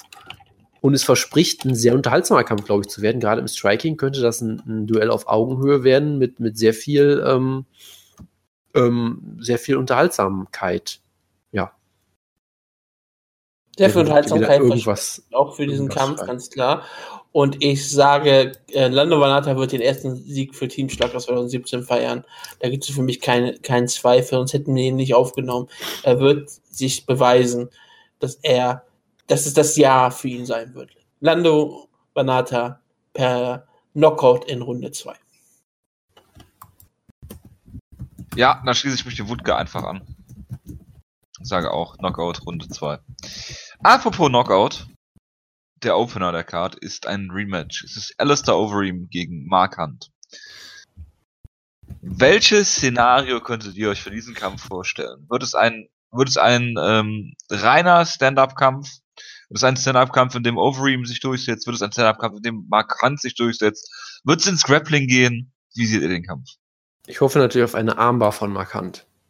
Wird Mark Hunt in Ketten rauskommen, äh, um sich als Sklave aufzuführen, oder hat Tyron Woodley das untersagt? Nein. Okay. Aber wenn Tyron Woodley es in ihr erlauben würde, würde er es tun. Oh. Ach, äh, es ist auf jeden Fall ein sehr spannender Kampf, gerade für die Zukunft von Mark Han. Ich glaube, wenn er verliert, könnte es durchaus Probleme geben, dass die neue UFC sagt, äh, okay, wir entlassen ihn, weil ich glaube, er hat, ich glaube, er ist eher problematisch. Dann kommt aber natürlich die Sache, wenn sie ihn entlassen, ähm, ich glaube, Markant wird sehr viele Probleme machen, weil er ist markant. Und das tut er scheinbar sehr gerne. Aus guten Gründen auch. Ich finde das auch völlig in Ordnung, dass man kann sich versuchen, an eine gute Position zu bringen. Und es ist auf jeden Fall ein sehr spektakulärer Kampf. Ich meine, erkannt gegen alles Orin. Es ist K1-Level Striking auf dem höchsten Niveau. Auf K1-Level also, Striking Niveau. Ist das höchste K1-Level Striking Niveau, was du dir vorstellen kannst. Hat Markant mal irgendeinen großen Titel bei K1 eigentlich gewonnen? 2001, glaube ich, ist er Grand Prix Champion gewesen. Wenn ich mich nicht irre. Ist er also auch World Grand Prix Champion? Ja, das, das 2001. Das, erste Mal, der erste, erste Mal im Mixed Martial Arts, dass zwei ähm, K1 World Grand Prix Champions gegeneinander antreten ja. werden. Ja, also, also hoffen wir alle, dass es ein Bodenkampf wird, das ist mal ganz klar gerade alles so gegen Hunt könnte ein spektakulärer Bellator-esker Boden, Bodenkampf werden. Ich glaube, das wäre für uns alle ein riesengroßes Fest. Aber wenn er stehen bleibt, glaube ich, wird er ziemlich unterhaltsam sein. Mark Hunt ist immer äh, sehr stark an kann immer sehr viel einstecken, ist jetzt im Bodenkampf nicht besonders stark, aber alles so auch nicht mehr so wirklich deswegen ähm, sage ich mal, ich hoffe, er findet stehen statt. Ich glaube, es gibt ein paar, ein paar Nies von den Kämpfern. Ich glaube, beide Kämpfer werden versuchen, ihre Fäuste einzusetzen, um ihren Gegenüber zu treffen. Und wenn das passiert, Ach, hoffe ich, dass es ein sehr spektakulärer Kampf ist, den Mark Hunt am Ende gewinnt, auch wenn ich sage, Rohring ist der wahrscheinliche Sieger. Ich hoffe, es gibt äh, Pancrase-Regeln dass sie nämlich nicht versuchen, mit ihren Fäusten den Gegner zu treffen, sondern mit ihren Handkanten und äh, Handflächen. Ähm, ja, schwierig. Normalerweise müsste man sagen Mark Hunt. Und es würde mich auch überhaupt nicht wundern, wenn Mark Hunt diesen Kampf gewinnt. Nur weiß ich nicht, wie, wie sehr intakt überhaupt noch Mark Hunt generell ist, also was, was diesen Menschen überhaupt noch zusammenhält. Ähm, Gut, das, das gleiche kann man sich bei Overeem auch fragen, oder? Das, ja, bei Owen das, das ist wir, generell das ist Pferdefleisch. So. Aber bei Markant wissen wir, das ist der Glaube an sich selber. Ja, er ist ja jetzt Veganer oder was, ne? Oder Vegetarier. Ja, und, und, seine, und der Glaube daran, seine Familie ähm, füttern zu müssen. Ja, jedenfalls, ja, Overeem hat diese Serie, ist dann gut aus gegen äh, Miocic und äh, hat den Kampf dann wieder komplett abgegeben, also so ein klassischer Overeem eigentlich, äh, wie auch zuvor gegen Travis Brown oder gegen Ben Rothwell. Ich hoffe, dass ihm das auch gegen Mark Hunt passiert. Ich äh, glaube es aber nicht, weil Overeem kann schon verdammt hart zuhauen und ob Mark Hunt das noch aushält ähm, mit seinen mittlerweile auch 41 Jahren und den ganzen Schlachten, die er geschlagen hat, äh, 42 Jahren sogar, ähm, die er geschlagen hat, weiß ich nicht. Also ich sag mal so, wenn, o äh, wenn Overeem gewinnt, gewinnt er schnell. Hinten raus hat Mark Hunt natürlich äh, die deutlich besseren Karten. Das meine ich genauso ernst, wie ich es sage. Ja, es ist, es ist ein faszinierender Kampf, weil ich finde, alles, was man, was du eben gesagt hast, könnte man halt genauso ummünzen, weil wenn jemand dafür bekannt ist, nicht, nicht viel einchecken zu können, ist es natürlich vor allem Overeem. Ich sage ja nicht, äh, dass Mark Hunt nicht viel einstecken kann. Ich sage nur, dass Mark Hunt nicht mehr so viel einstecken kann, wie das mal der Fall war. Das ist sicherlich korrekt, ja. Ähm, von daher, es ist, es ist wirklich ein wirklich, wirklich spannender Kampf einfach und ich, ich, ich bin mal sehr gespannt. Ich glaube halt auch irgendwie, dass Overeem halt der, der, der bessere Techniker eigentlich sein sollte der gerade in seinem letzten Run durchaus zeigt, dass, dass er auf Distanz ziemlich gut kämpfen kann, mit, mit schönen Kicks agieren kann, Gegner es gar nicht mehr an sich rankommen lässt, halt nicht versucht, einen Brawl, in einen Brawl zu gehen, wo er halt immer auf die Fresse kriegt, ein Umfeld. All solche Sachen, da sollte er eigentlich gerade auch einen großen Reichweitenvorteil haben und das sollte er, glaube ich, nutzen können gegen Markant, prinzipiell. Das Problem ist halt, ich sag mal, Theorie und Praxis gehen bei Overeem immer weit auseinander. Das hat man doch im Stipe Miocic-Kampf gesehen. Da war er ja auch teilweise wirklich kurz davor, ihn auszunocken und dann auf einmal hat er wieder irgendwelche komischen Sachen gemacht und man denkt nur so, was passiert hier eigentlich gerade? Ähm, von daher, ich, ich kann Overeem da eigentlich auch nicht so wirklich vertrauen. Auf der anderen Seite halt markant. Ähm, ich weiß nicht. Also der, der erste Kampf, den kann man, glaube ich, wirklich komplett vergessen in der Hinsicht, weil er hat Overeem einfach nur zu Boden genommen und sofort submitted. Das ist mittlerweile auf jeden Fall schwieriger geworden. Ich fände es interessant, wenn Overeem es trotzdem versuchen würde. Ich glaube, Mark hat ihn zu Boden genommen oder zu Boden geschlagen. Oder so. Aber sagen wir mal, Mark Hunt ist nicht mehr ganz so anfällig, wie er es mal war. Das war ja in dieser Depri-Phase, wo Mark Hunt einfach von jedem submitted wurde, inklusive von Gerard Musashi, der natürlich auch Rousey mal outgrappelt hat. Von daher ja, das muss man dazu sagen. Aber ähm, und Rousey könnte Heavyweight. Ist sicher um einiges auch gut auf, sehr underrated als Grappler. Gerade wenn, wenn man sich vorstellt, dass er vielleicht, könnte man durchaus sein, dass, dass er vielleicht dann doch irgendwann kommt Hand mal an ihn ran, frisst dann ein Knie zum Körper, wird im Clinch einmal, einmal umgeworfen oder sowas und ist der Kampf einmal am Boden.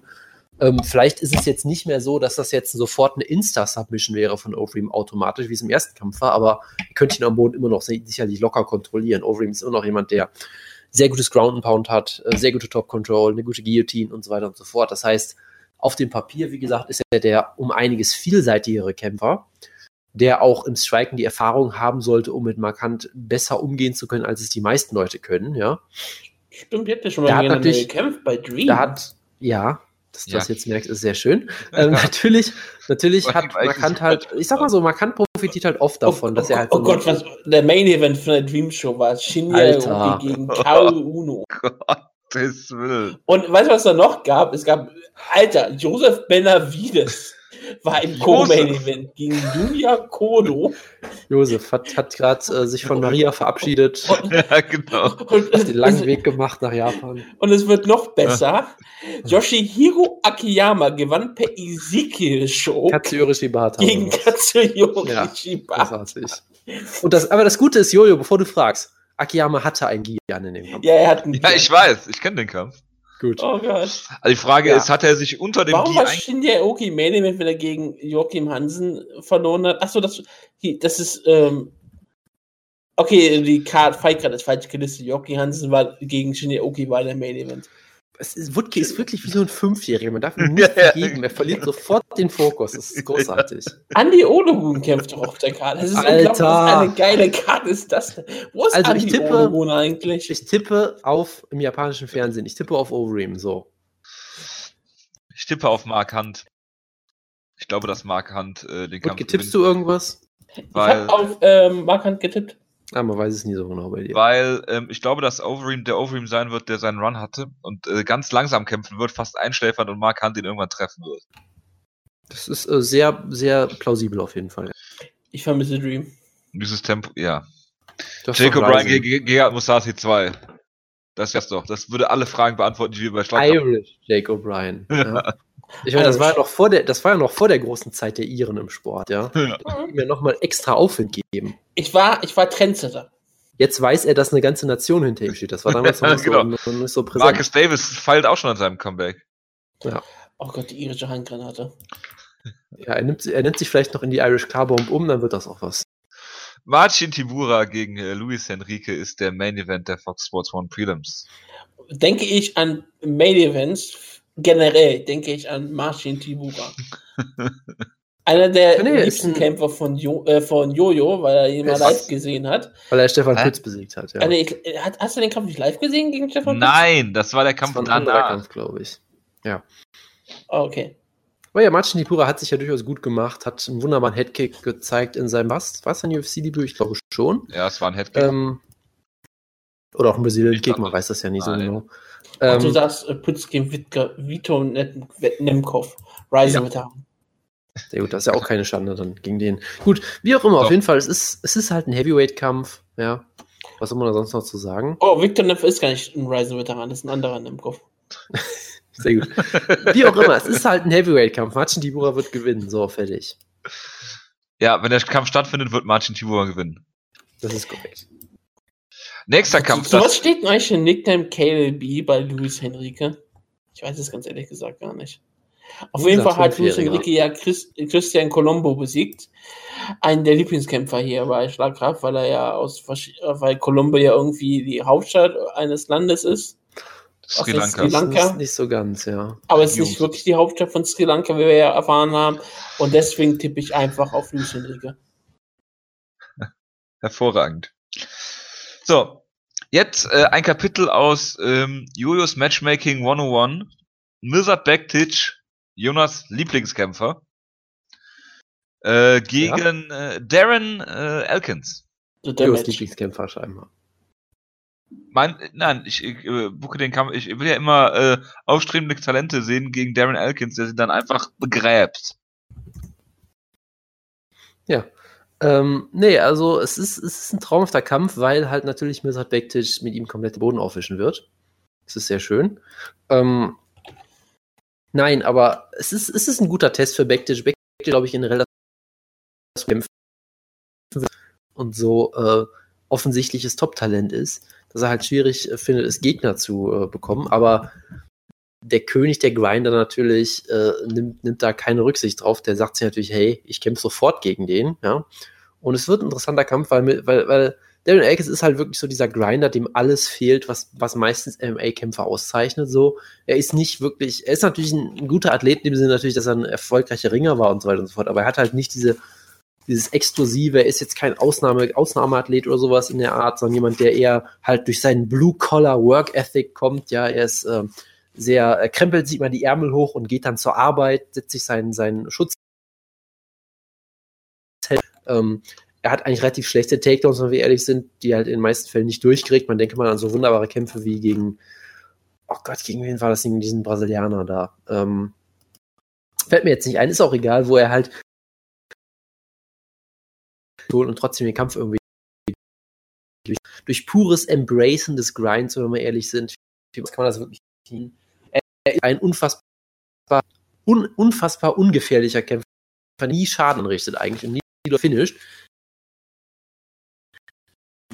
Und das kann halt gegen klappen, aber kann nicht klappen gegen jemanden, der ein besserer der, der in den Grund und Boden unangespielt. Das Mirsad Bektic machen. Er ist ein unfassbarer Athlet. Er ist ein, ein Physical Specimen, würde man jetzt auf Englisch bestimmt sagen. Jemand, der äh, wirklich ein Naturtalent zu sein. Das Problem, was er wirklich bisher hatte, ist ein bisschen Matchmaking. Wie gesagt, er kriegt halt immer ziemlich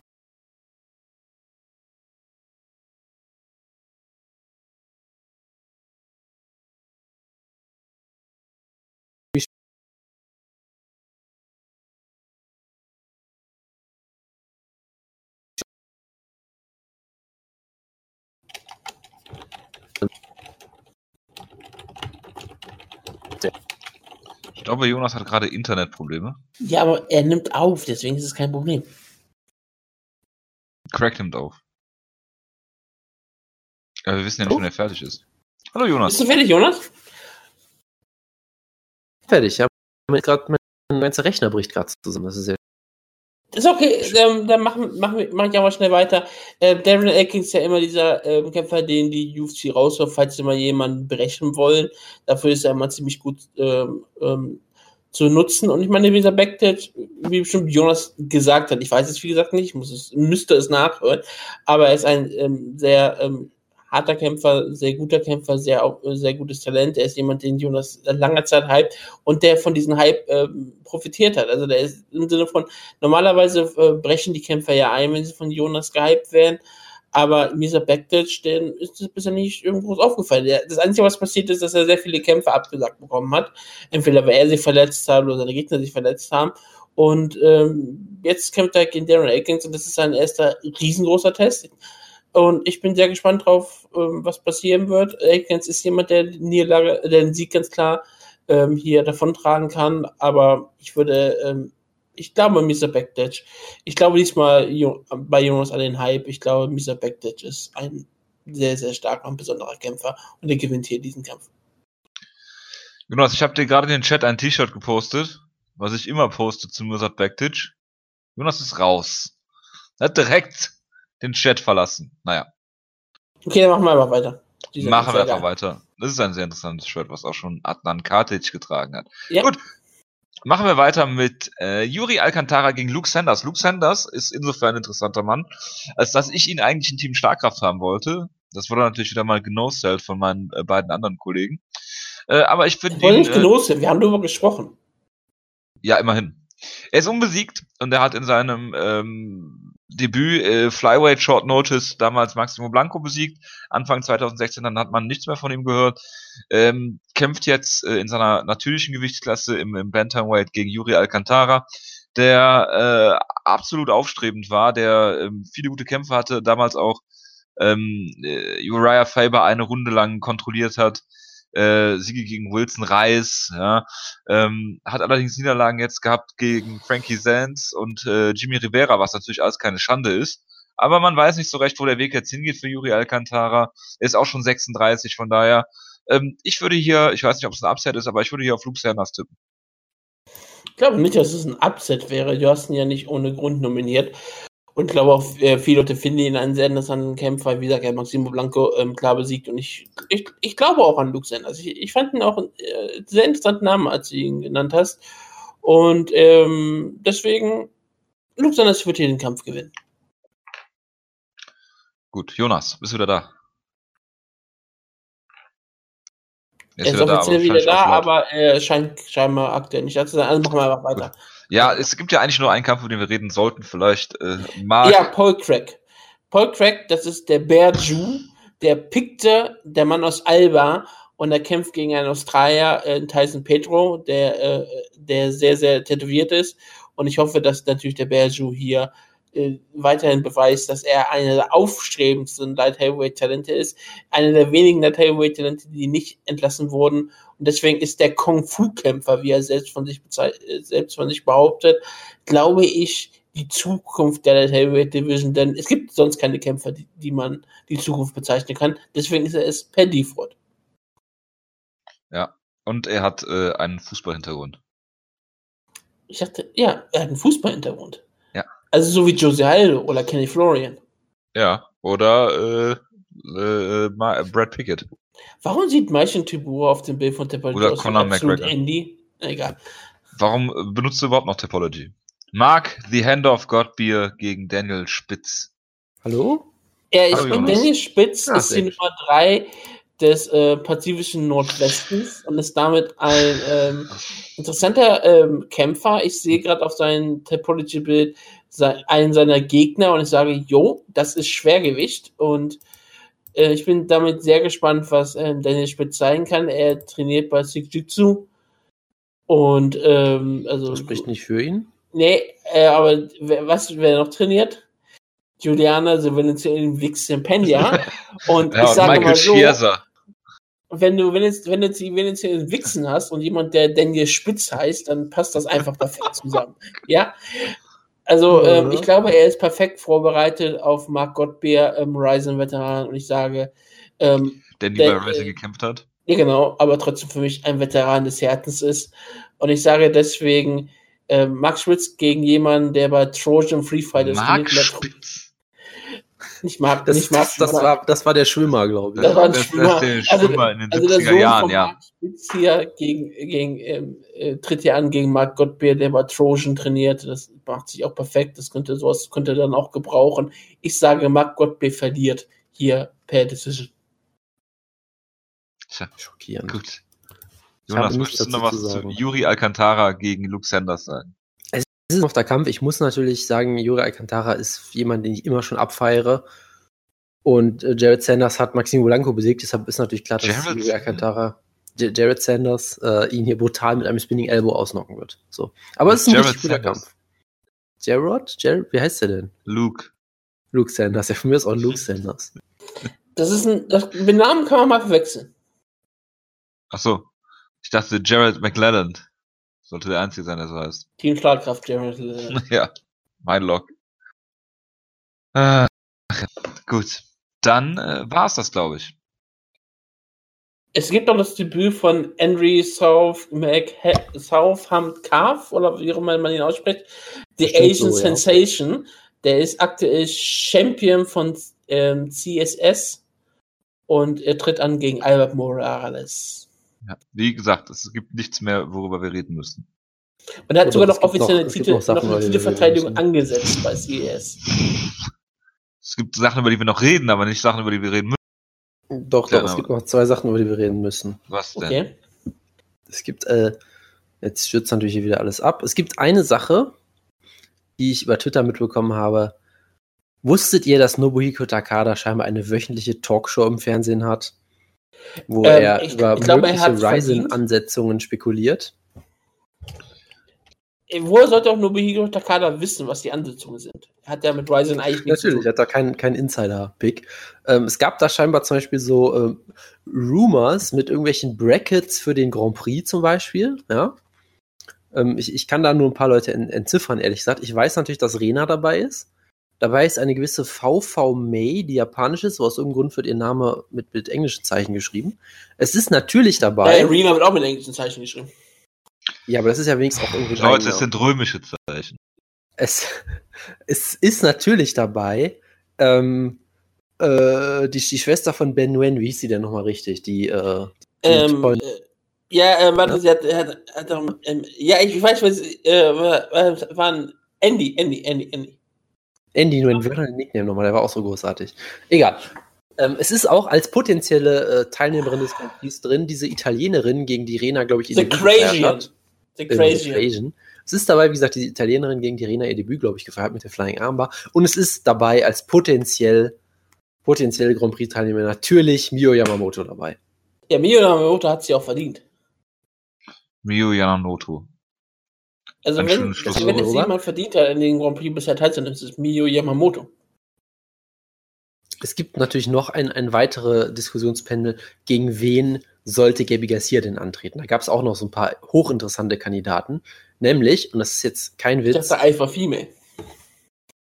Jazzy Alpha Female ist natürlich dabei, aber es gab noch ein paar andere Kandidaten. Zum Beispiel nämlich, natürlich Shinobu Kandori, Klar, Ja? ich meine, sie muss die Ehre des japanischen Jockseys wiederherstellen. natürlich Lady Tapper, muss natürlich sein. Die ist aktuell unter. WW-Vertrag. Das ist egal, sie wird da trotzdem antreten.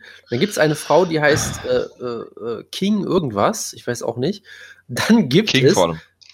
Ja, King, eine Frau, die King heißt, genau. Wieso? King Das ist im, das war in Georgien äh, immer der Georgien? Fall, falls, ein, falls eine Frau ähm, den Titel des Königs erreicht hat, dann war sie eben trotzdem Es- König. ist dabei irgendeine olympische Goldmedaillengewinnerin. Ich weiß nicht, in welcher Sportart. Ronda Es- Rousey. Es könnte Judo sein, nein. Es ist natürlich dabei, äh, wie heißt sie, Yo- Yoshi, Yoshiko, Yoshihiko, der Face Crusher, diese, diese Oh, die gerade ihr. Debüt gefeiert hat. Genau, in- die bei Road in FC ihr. Debüt gefeiert hat. Die, die dafür bekannt war, dass sie in einem Pro-Wrestling-Match ihre Gegnerin einfach absichtlich die, die, das Gesicht gebrochen hat und ihre Karriere beendet hat. Und dafür Und dann dass natürlich- fast blind wurde. Genau, und dann hat sich natürlich Road FC gesagt, die müssen wir unbedingt booken, weil Und Road FC halt genauso eine promoten, unfassbar wie dreckige Promotion promoten ist. muss. Genau, sie haben sie Nämlich wirklich offiziell-. Genau, Facecrusher haben sie genannt. Und wer auch auf der Liste steht, das wird uns alle sehr freuen, ist Rinnakai. Ja, Rinderkai gegen ähm, Gabi Garcia. Ist für einen bestimmten Markt ein Traumkampf. Auf jeden Fall, ja. Ich sag mal so, die müssen bestimmte Kleidung Den du nicht näher und, ausbaust. Und, und ja, sie brauchen bestimmte Kleidung, das ist relativ klar. Das müssen bestimmte Fachbegriffe und, und bestimmte, fallen. und bestimmte, und, bestimmte Untergrund brauchen sie auch und ein bisschen Untergrund. Öl. so, Das so. heißt Kannst du das bitte ein bisschen, bisschen genauer erklären, bitte? der Boden muss auch mit sehr viel Öl belegt sein und all sowas. Es, es muss auf jeden Fall ein sehr, sehr Lass einfach, lass einfach glänzender Sexy Kampf Yama sein. einen Kampf vorher sein Rematch haben gegen äh, äh, äh, Kazushi Sakuraba und schon hast du genug Öl im Ring. Ich würde, ich, ich würde ihn gerne bei Ryzen sehen, so ist es nicht. Sehr gut. Und dann habe ich natürlich noch eine Ansetzung. Wir haben eine Kampfansetzung verbe- ver vergessen, liebe Leute. Die wichtigste Kampfansetzung überhaupt. Schützt mir natürlich der Ja. Rechner wieder ab. Das ist sehr passend. Äh, es gibt einen Kampf. Jetzt muss ich gucken, ob ich ihn zusammenkriege. Der Typ, der gegen Putzian verloren hat zuletzt. Ich kann wirklich gerade den Tab nicht öffnen, weil mein kompletter Rechner abstürzt gerade. Ähm, Popek? Martin? Rogalski.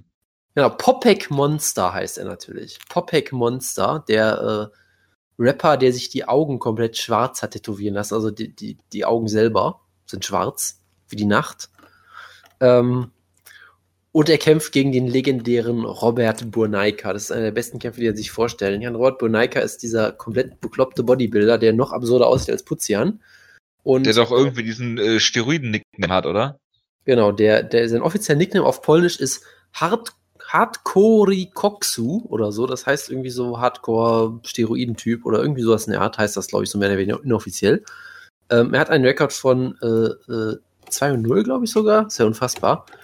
Ähm, ist auch bekannt dadurch, dass er mal auf einer Fitnessmesse Ariani Celeste interviewt hat. Das war das beste Interview, was ich je gesehen habe. Ich kann es nicht in Worte fassen. Es wurde leider mittlerweile wieder von YouTube gelöscht, glaube ich. Das ist sehr, sehr tragisch, weil es war wirklich großartig.